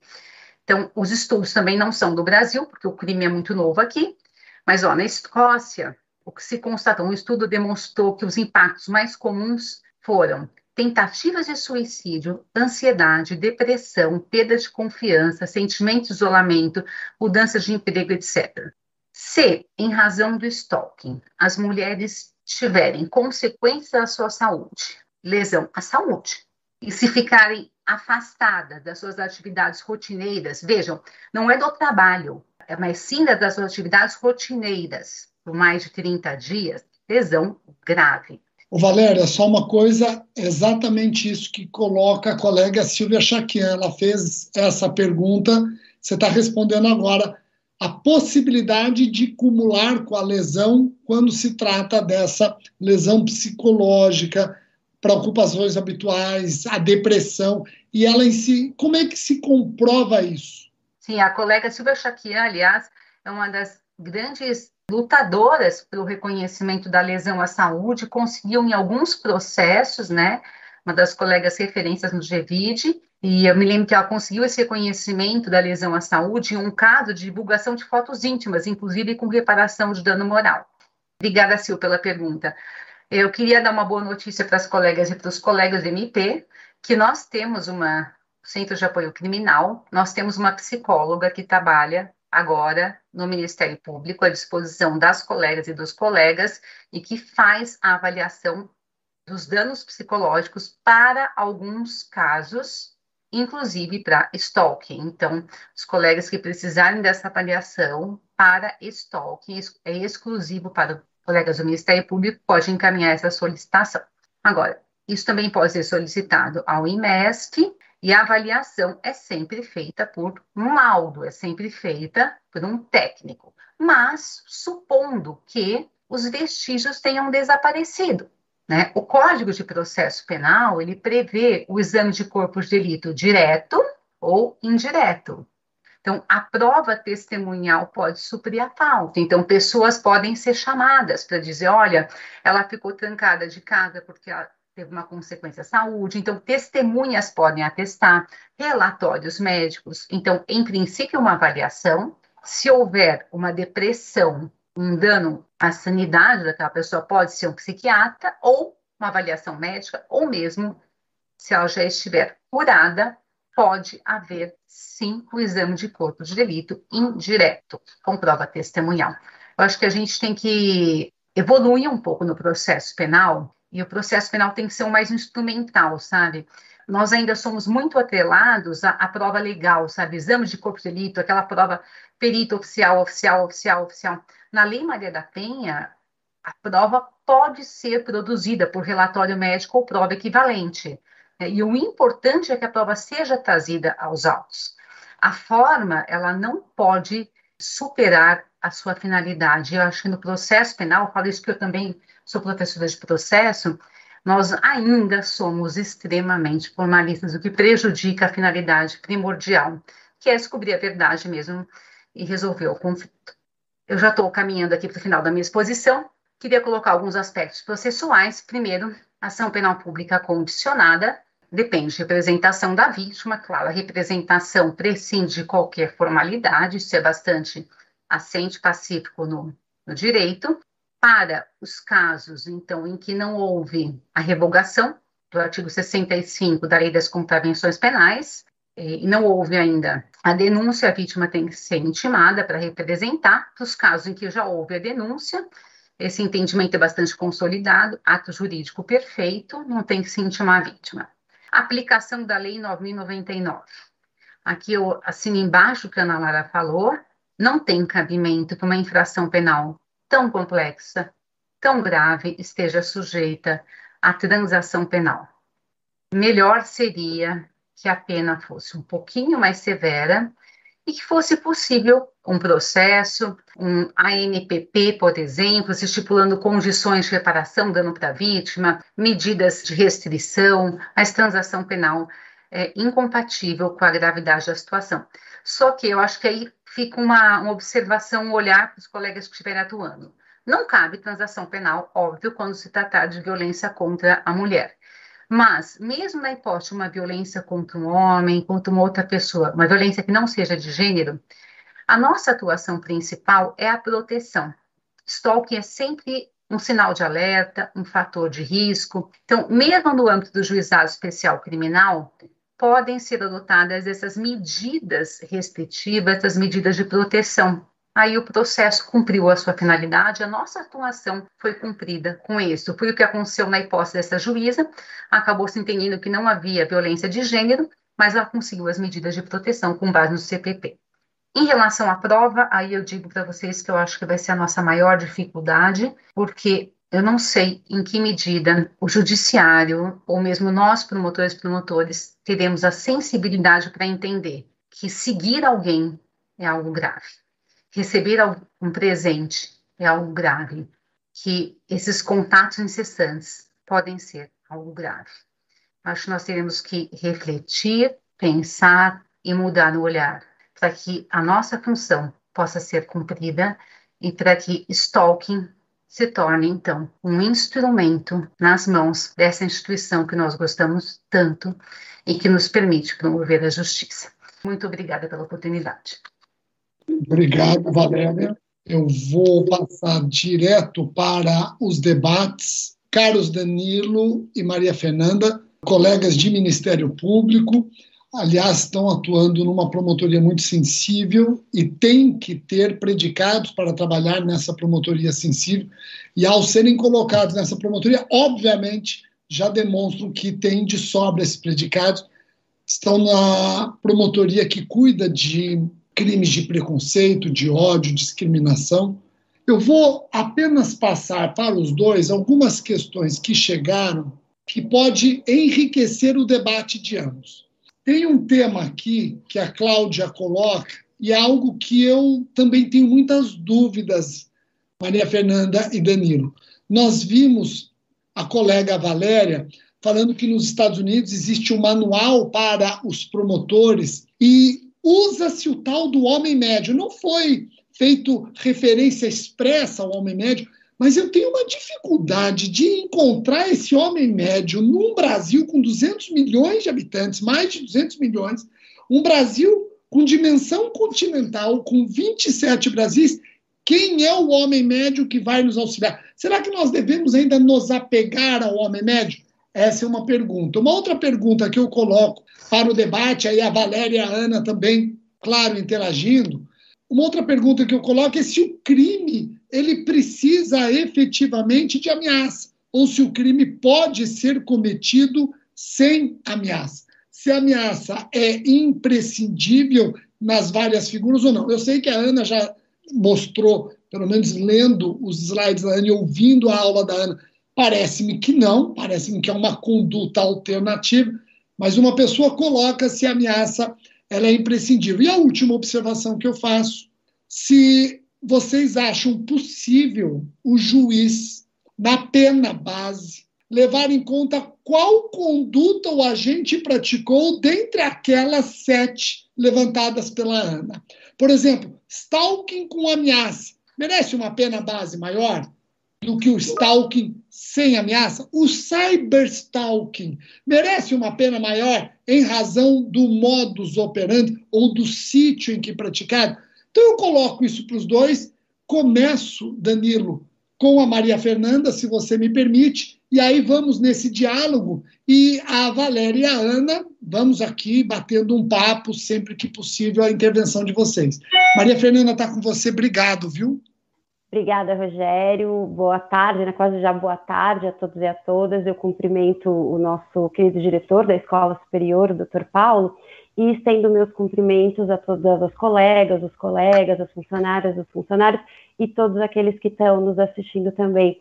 Eu parabenizo as nossas expositoras pela aula brilhante, com um tema tão difícil e atual. E não posso deixar de prestar minha solidariedade, meus sentimentos aos familiares eh, e, os, e aos amigos da nossa querida doutora Maria Aparecida, vítima da Covid, e também prestar minha solidariedade aos familiares e amigos de todos aqueles que se foram por conta da, da Covid. Eu, Rogério, eu vou aproveitar os seus questionamentos e vou botar mais um questionamento também para as nossas expositoras aqui, que é o seguinte: eu trago uma questão para as nossas expositoras, para o Danilo, enfim, para todos, que surgiu e foi debatida na nossa rede de, de valorização da diversidade, aqui no âmbito do Ministério Público do Estado de São Paulo, que é um espaço de estudos e de aprofundamento das questões relacionadas à diversidade. Lá surgiu a seguinte questão: o, como a doutora Valéria já trouxe, né, o parágrafo primeiro do 147A, ele traz a causa de aumento de pena relacionada ao fato de ser o crime praticado contra a mulher por razões de condição do sexo feminino. Então, ele usa esse termo, né? o termo utilizado pela norma é o sexo feminino. E ele remete também ao parágrafo 2A do 121, que usa o termo condição de mulher. A doutora Luciene Mendes, nossa colega da Procuradoria de Justiça Criminal, em palestra que ela proferiu semana passada na Escola Paulista da Magistratura, ela falava que os termos e classificações eles não são estanques, o que é muito positivo, porque nos coloca, é, enquanto sociedade, em um caminho de busca contínua por parâmetros, por parâmetros civilizatórios mais consentâneos com a proteção dos direitos humanos de, de, de todos os indivíduos.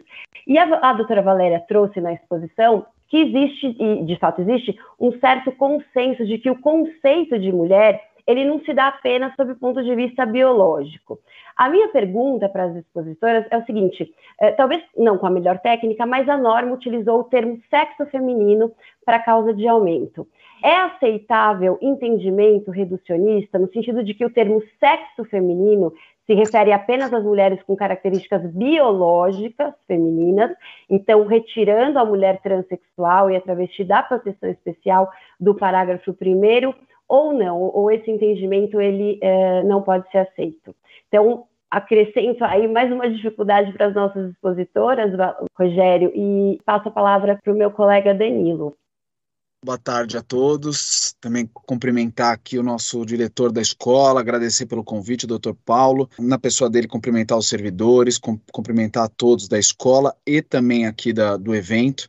Eu não quero repetir todos os, os, elogios, os agradecimentos, só quero corroborar porque estou um pouco preocupado com o tempo, mas fica aqui meu meu agradecimento de estar participando com, com tão importantes expositores, com esse momento importante da escola, seja na, no contexto da pandemia, seja no contexto sempre de inovações legislativas, a escola sempre partindo na posição de vanguarda para discutir primeiro esses temas.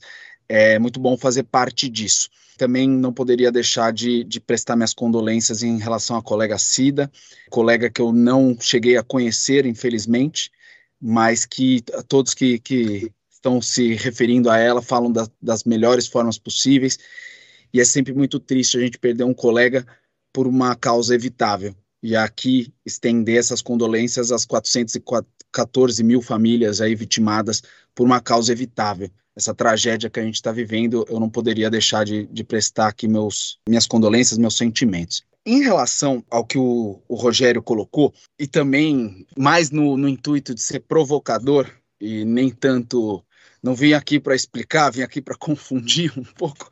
Em relação ao homem médio, Rogério, eu queria aproveitar para até dividir um pensamento que eu tenho até um pouco de receio quem que seja esse homem médio, ainda que fosse possível encontrá-lo, que não é, eu tenho medo do que a gente iria encontrar, porque talvez a gente só encontraria as causas os motivos de a gente estar criminalizando condutas novas, estar combatendo preconceitos, especialmente eu e a, e a Maria Fernanda, que estamos lidando mais isso de perto no momento, é, na nossa atividade fim.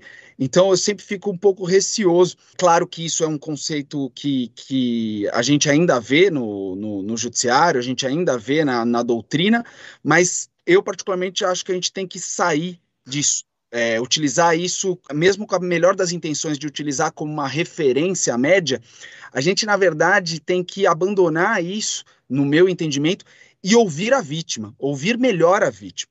Então, quando a gente fala, ah, mas essa conduta para o homem médio não causou temor, vamos abandonar o homem médio, vamos ouvir a vítima? Que será que a vítima tem a dizer sobre isso? Será que o temor não é subjetivo? Não é, não é mais atrelado às vivências daquela pessoa? Claro, eu não estou querendo fechar o debate. É, acho que a gente pode discutir sim se teve ofensividade, se teve reiteração, nos termos do tipo penal, mas utilizar eventualmente a interpretação do homem médio, do tal impossível homem médio, para minorar o que a vítima está relatando ali para a gente, eu acho muito ruim. Na verdade, vai contra o intuito de toda essa evolução legislativa que a Valéria citou. É, na verdade, a gente, tá, a gente tem que evoluir a legislação para acolher a vítima, né? não para excluí-la de acordo com uma referência média, para tentar evitar a configuração do delito. Em relação a, ao aumento da pena base, é, Rogério, que você colocou, eu, eu também, na, na exposição da Ana Lara e da Valéria, eu, eu já estava pensando nisso, achei excelente as colocações ali, as, as formas, até visualizei um, um certo degrau, né? É, a pessoa vai avançando degrau por degrau, um, às vezes uma conduta ingênua, mas reiterada, começa a não ficar tão ingênua, começa a ficar perigosa, como a Valéria disse. Isso vai subindo um degrau e, infelizmente, a gente pode ver esse degrau chegando até mesmo lá no feminicídio, lá no tribunal do júri. Não é raro os casos de feminicídio que a gente, nas investigações, vê que houve um quadro de stalking, que começou muitas vezes com presentes. Presentes que a, que a vítima não queria receber, flores recebidas no, no trabalho, é, mensagens insistentes, cada degrauzinho desse.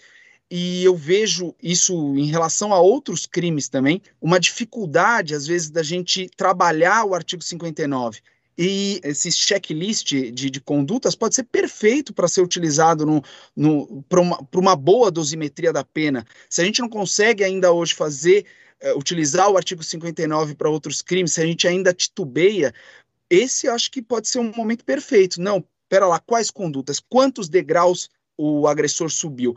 E aqui eu vou até aproveitar da recente lei, que até a Valéria já falou, já explanou, a lei é, entrou em vigência ontem, se não me engano, né? Estou conferindo aqui, foi ontem, 14.149, que é o Formulário Nacional de Avaliação de Risco.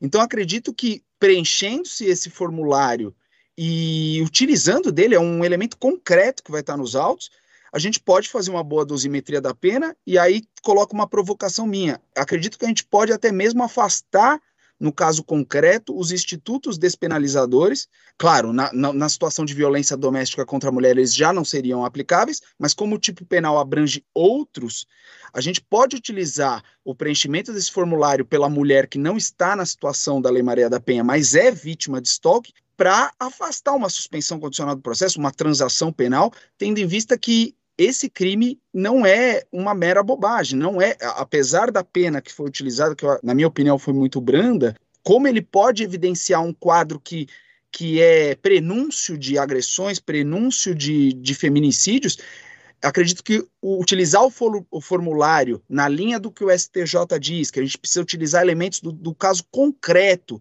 para afastar benefícios, para justificar aumento da dosimetria, está aí um excelente é, instrumento que a gente vai ter agora, que é o formulário. Está lá preenchido o formulário, você utiliza isso para justificar o afastamento de uma transação ou um aumento da pena base ou uma fixação de regime mais, mais severo. Acredito que a gente vai ter esse, esse instrumento. E corroboro a pergunta da, da Maria Fernanda, gostaria de ouvir as expositoras acerca dessa interpretação do, do, do, sexo feminino. Me preocupa a gente estar sempre rodando em torno dessa interpretação. Quando veio a causa de aumento do feminicídio, volta a discussão. Quando veio a lei Maria, Maria da Penha, volta a discussão. E a gente tem já jurisprudência no STF que fala que uma pessoa trans ela não precisa sequer fazer a, a operação de transgenitalização para trocar, para modificar o seu assento civil para o nome e para o sexo. Então a gente às vezes roda em torno disso, eu gostaria de ouvi-las em relação a isso. E aproveitar para deixar também a minha pergunta para elas, em relação a esse crime novo que abrange outros, claro que a maior parte das condutas que a gente vai ver no dia a dia vai ser no contexto de violência doméstica, como as, os estudos que a, que a Valéria trouxe, mas como ela abrange outros, outras condutas, se a gente pode ver, pode configurar é, esse tipo de, de delito em condutas como paparazzi, como perseguidores de famosos em redes sociais, é, os haters que muitas vezes tornam a vida um inferno. Nós, é triste relatar isso, mas enquanto o ator Paulo Gustavo estava internado, lutando contra a Covid, é impressionante o número de ataques que ele sofreu nas, nas redes pessoais deles e nas notícias que falavam sobre o estado de saúde dele. Tinha muito apoio, sim, mas tinha muita, muito ataque de ódio. E muitas vezes são de, das mesmas pessoas, dos mesmos perfis. Será que a gente também consegue encaixar nesse novo delito? Gostaria eu, de ouvi-los. Eu vou passar a palavra na ordem Ana e Valéria, para a gente obedecer a ordem da exposição. Antes, deixa eu só fazer uma observação. Claro, a Ana e a Valéria ponderem igualmente o que eu vou revelar aqui ou tentar divulgar. Na verdade, colocar umas ideias. Repara, uh, Ana, Valéria, Maria, Fernanda e Danilo, repara que a pena realmente peca, porque virou infração de menor potencial ofensivo no caput, quando tudo caminhava para ser uma infração com a quatro anos, pelo menos no início, caminhava para ser de uma a quatro anos, me agrada mais, me agrada mais.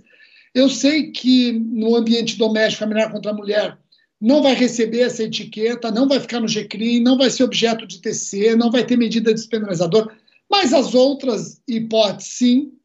Agora, veja como o legislador, Ana, veja como ele titubeou. Porque é uma infração de menor potencial ofensiva punida com reclusão. Poxa, que esquizofrenia é essa? Então, claramente, o legislador ele entendia uma pena mais severa, tanto que reclusão. Aí ele mudou o quantum da pena e ficou a reclusão. Mas ainda bem que ele esqueceu de mudar. Sabe por quê, Ana?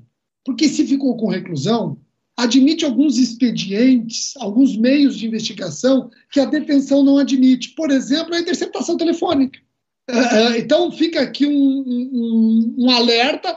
Há um erro, eu acho que há um erro evidente do legislador, mas esse erro, pelo menos, mantendo a reclusão, ainda que involuntariamente, nos permite trabalhar instrumentos de prova que a detenção não permite. Ana, passo a palavra para você e depois para Valéria. Hoje eu estava anotando aqui se eu esqueci alguma coisa. Acho que a gente não vai conseguir cumprir aquela parte de prova, mas de prova digital, mas me comprometo com o Ministério Público de São Paulo de quando quiserem retornar para a gente fazer ponto a ponto como que produz minimamente assim para os colegas que não são de GAECO, que não são especializados nisso, a prova digital.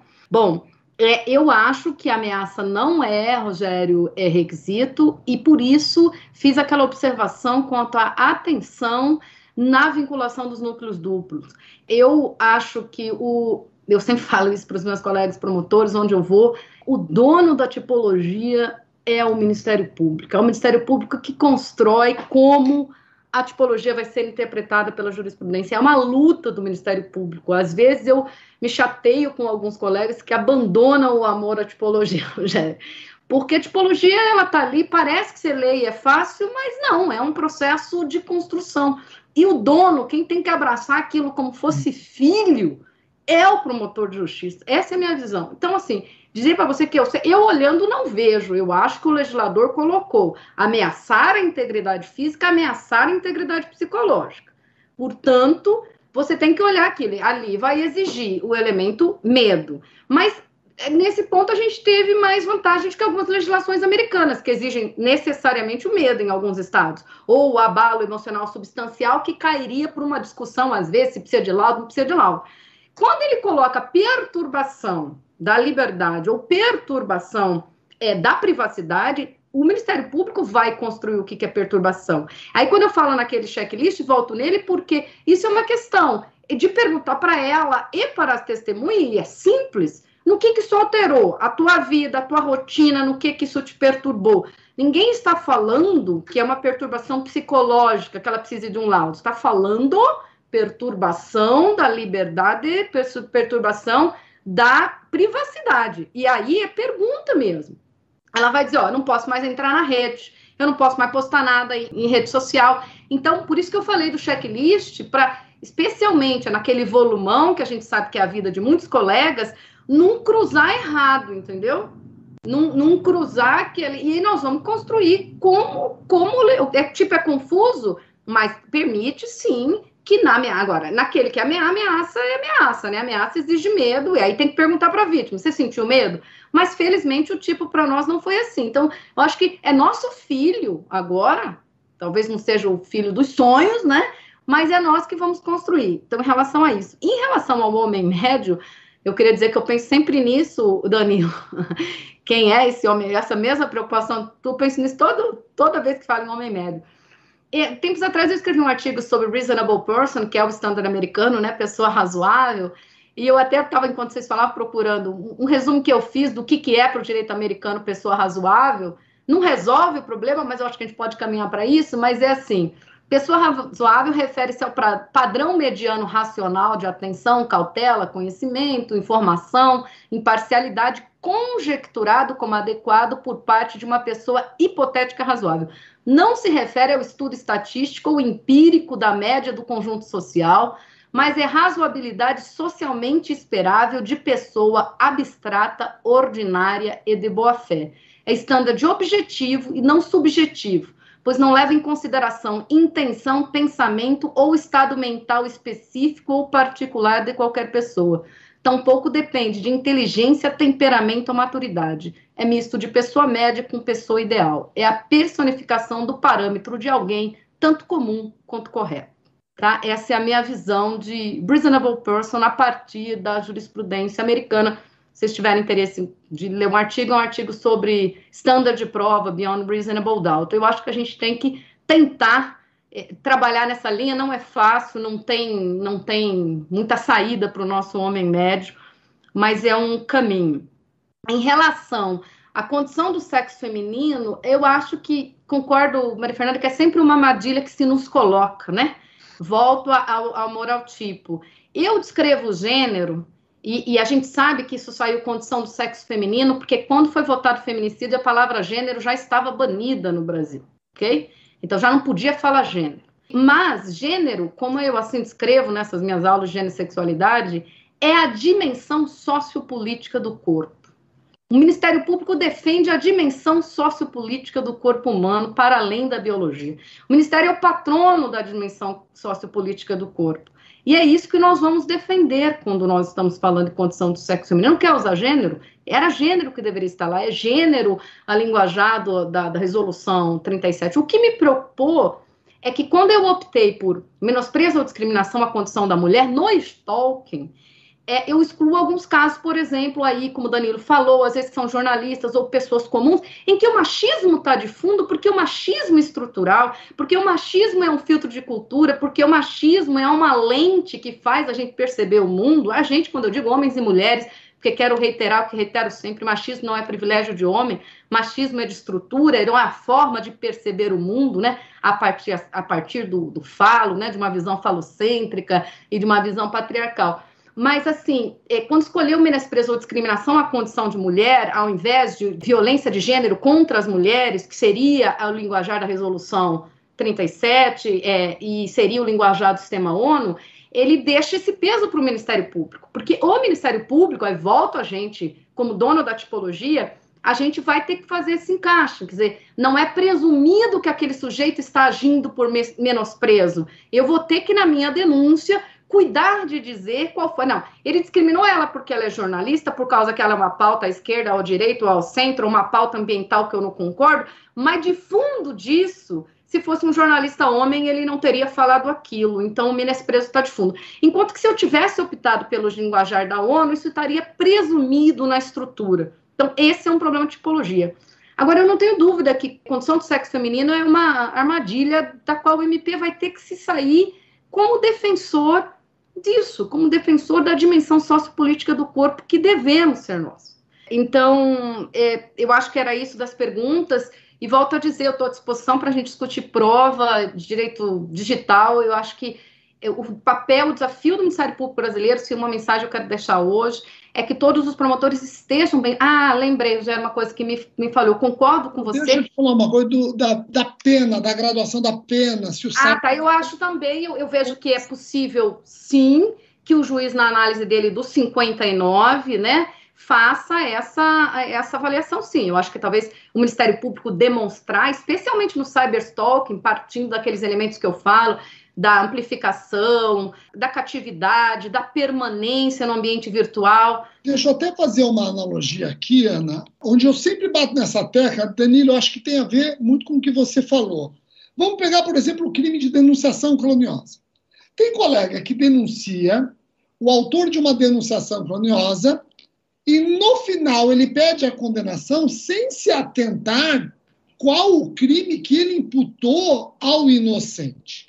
Então, se eu falar o seguinte, eu vou até a delegacia e digo: o Danilo bateu numa pessoa e eu sei que o Danilo é inocente. Vai ser instaurado um inquérito injusto contra o Danilo, pessoa inocente. O Danilo está sendo injustamente investigado por lesão corporal. Isso é denunciação caluniosa. Perfeito. Agora, e se eu consigo a instauração de um inquérito contra o Danilo, igualmente inocente, mas para ser investigado por estupro? Vejam, não tenho dúvidas de que o crime é mais grave. É nesse sentido que eu refiro, e, eu, eu, e aí eu penso no cyberstalking. Não estou dizendo que o cyberstalking deve ser merecer uma pena maior do que as outras formas, mas isso tem que ser cotejado, né?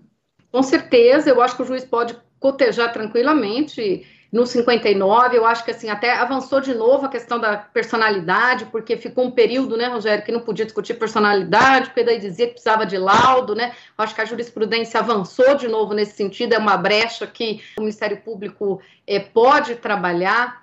Eu, eu, falando aquela hora que eu falei de transtorno mental, também esqueci de falar um negócio que eu considero muito importante para o promotor trabalhar, é que a maioria dos stalkers, independente de ter transtorno ou não ter transtorno, mas tirando aqueles casos graves de transtorno, tá, gente, que não é a média, né? Pelo menos não do stalker de cotidiano de internet, é que são pessoas que, que têm é, muita dificuldade de lidar com frustração, né? Baixa, vamos dizer, inteligência emocional para lidar com não.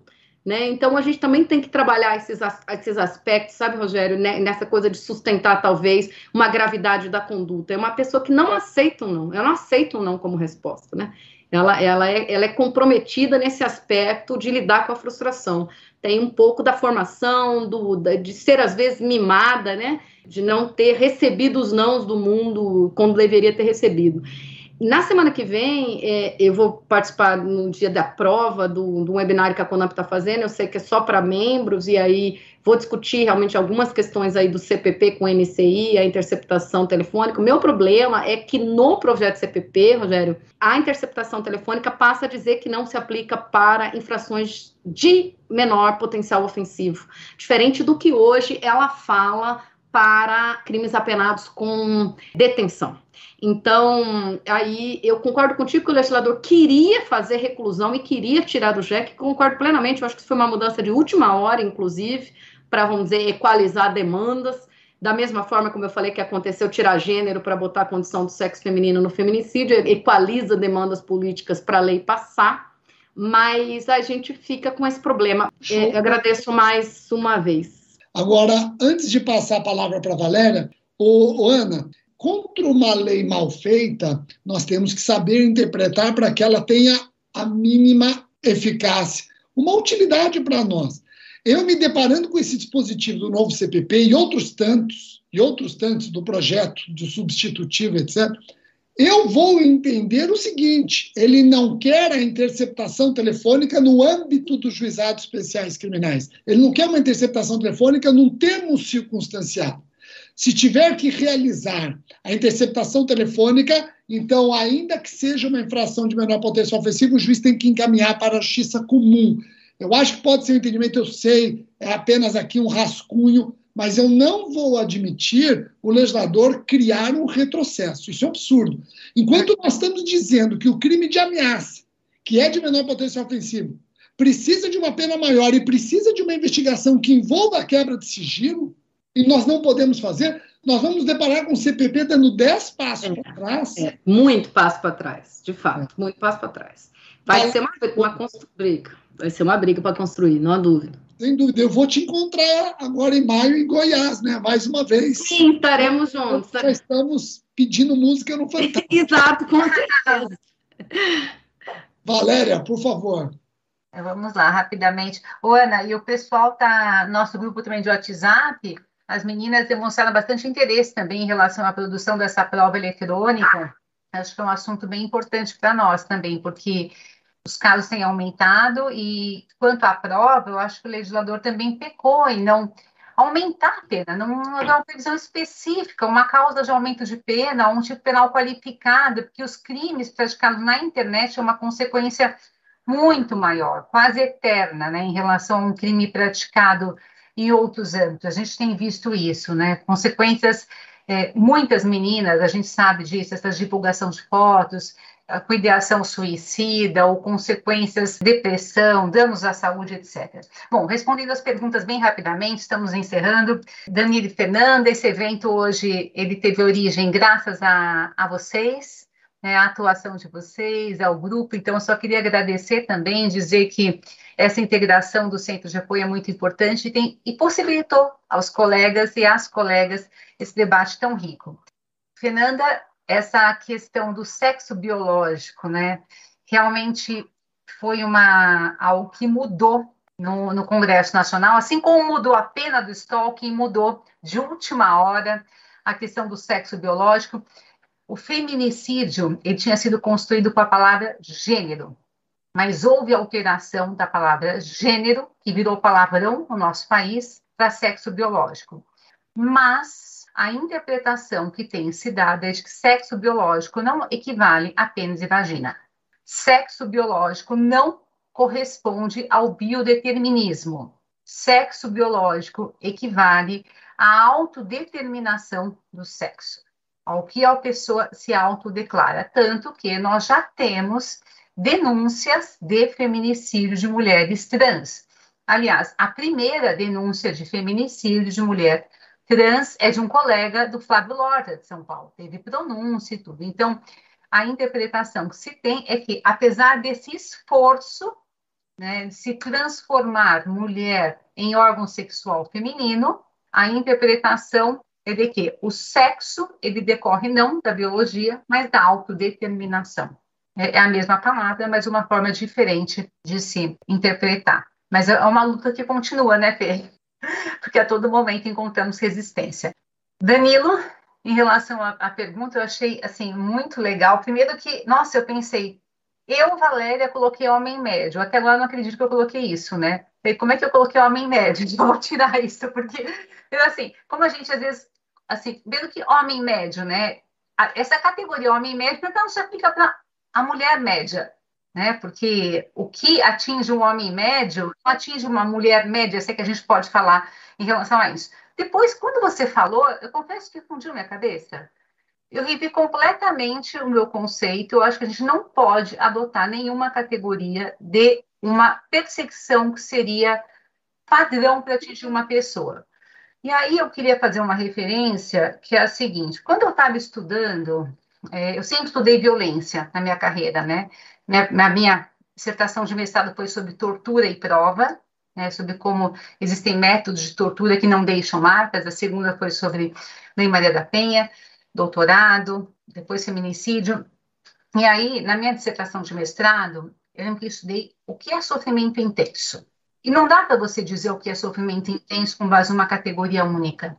Né? E eu me lembro que eu coloquei isso tem que se levar em conta as condições pessoais, a história de vida, as condições de saúde da pessoa. Então, reformulando o que eu disse, eu confesso que eu não falaria de novo em homem médio, eu acho que nós só podemos falar na gravidade de uma ameaça, no perigo de uma perseguição, levando em conta a história daquela pessoa, as condições pessoais, as condições de saúde.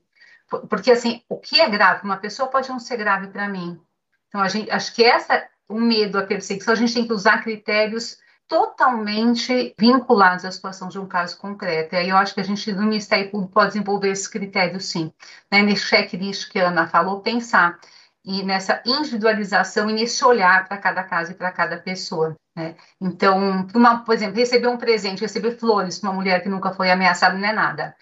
Uma mulher que tem sido ameaçada há seis meses pelo mesmo homem, que vem sendo seguida, receber flores para ela é uma ameaça. Então, acho que esse olhar a gente vai ter que ter. Então, já vou tirar do meu PowerPoint, agradeço a indagação, Fernanda, é, Danilo, e queria agradecer também a oportunidade de estar com vocês. É sempre uma alegria estar com colegas do Ministério Público. Obrigada. Obrigado, Valéria. E é dizer para todos que a Valéria, no núcleo, já está trabalhando o enunciado, já está provocando todo mundo a trabalhar o enunciado exatamente para garantir a tutela da mulher trans. Milene, eu vou passar a palavra para você. Eu espero ter desempenhado minimamente a posição de mediador. Confesso que não é fácil. Eu fico afoito, eu quero fazer perguntas, eu não consegui responder todas essas perguntas.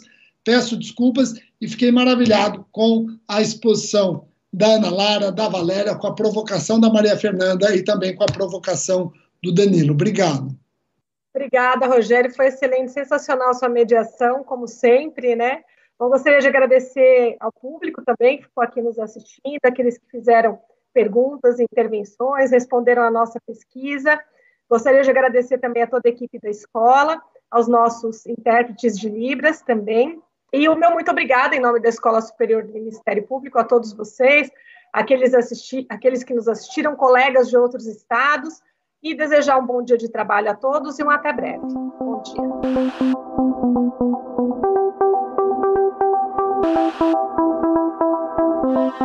Este foi o Direito ao Pé do Ouvido. Siga nosso canal e amplie seu conhecimento com a Escola Superior do Ministério Público de São Paulo.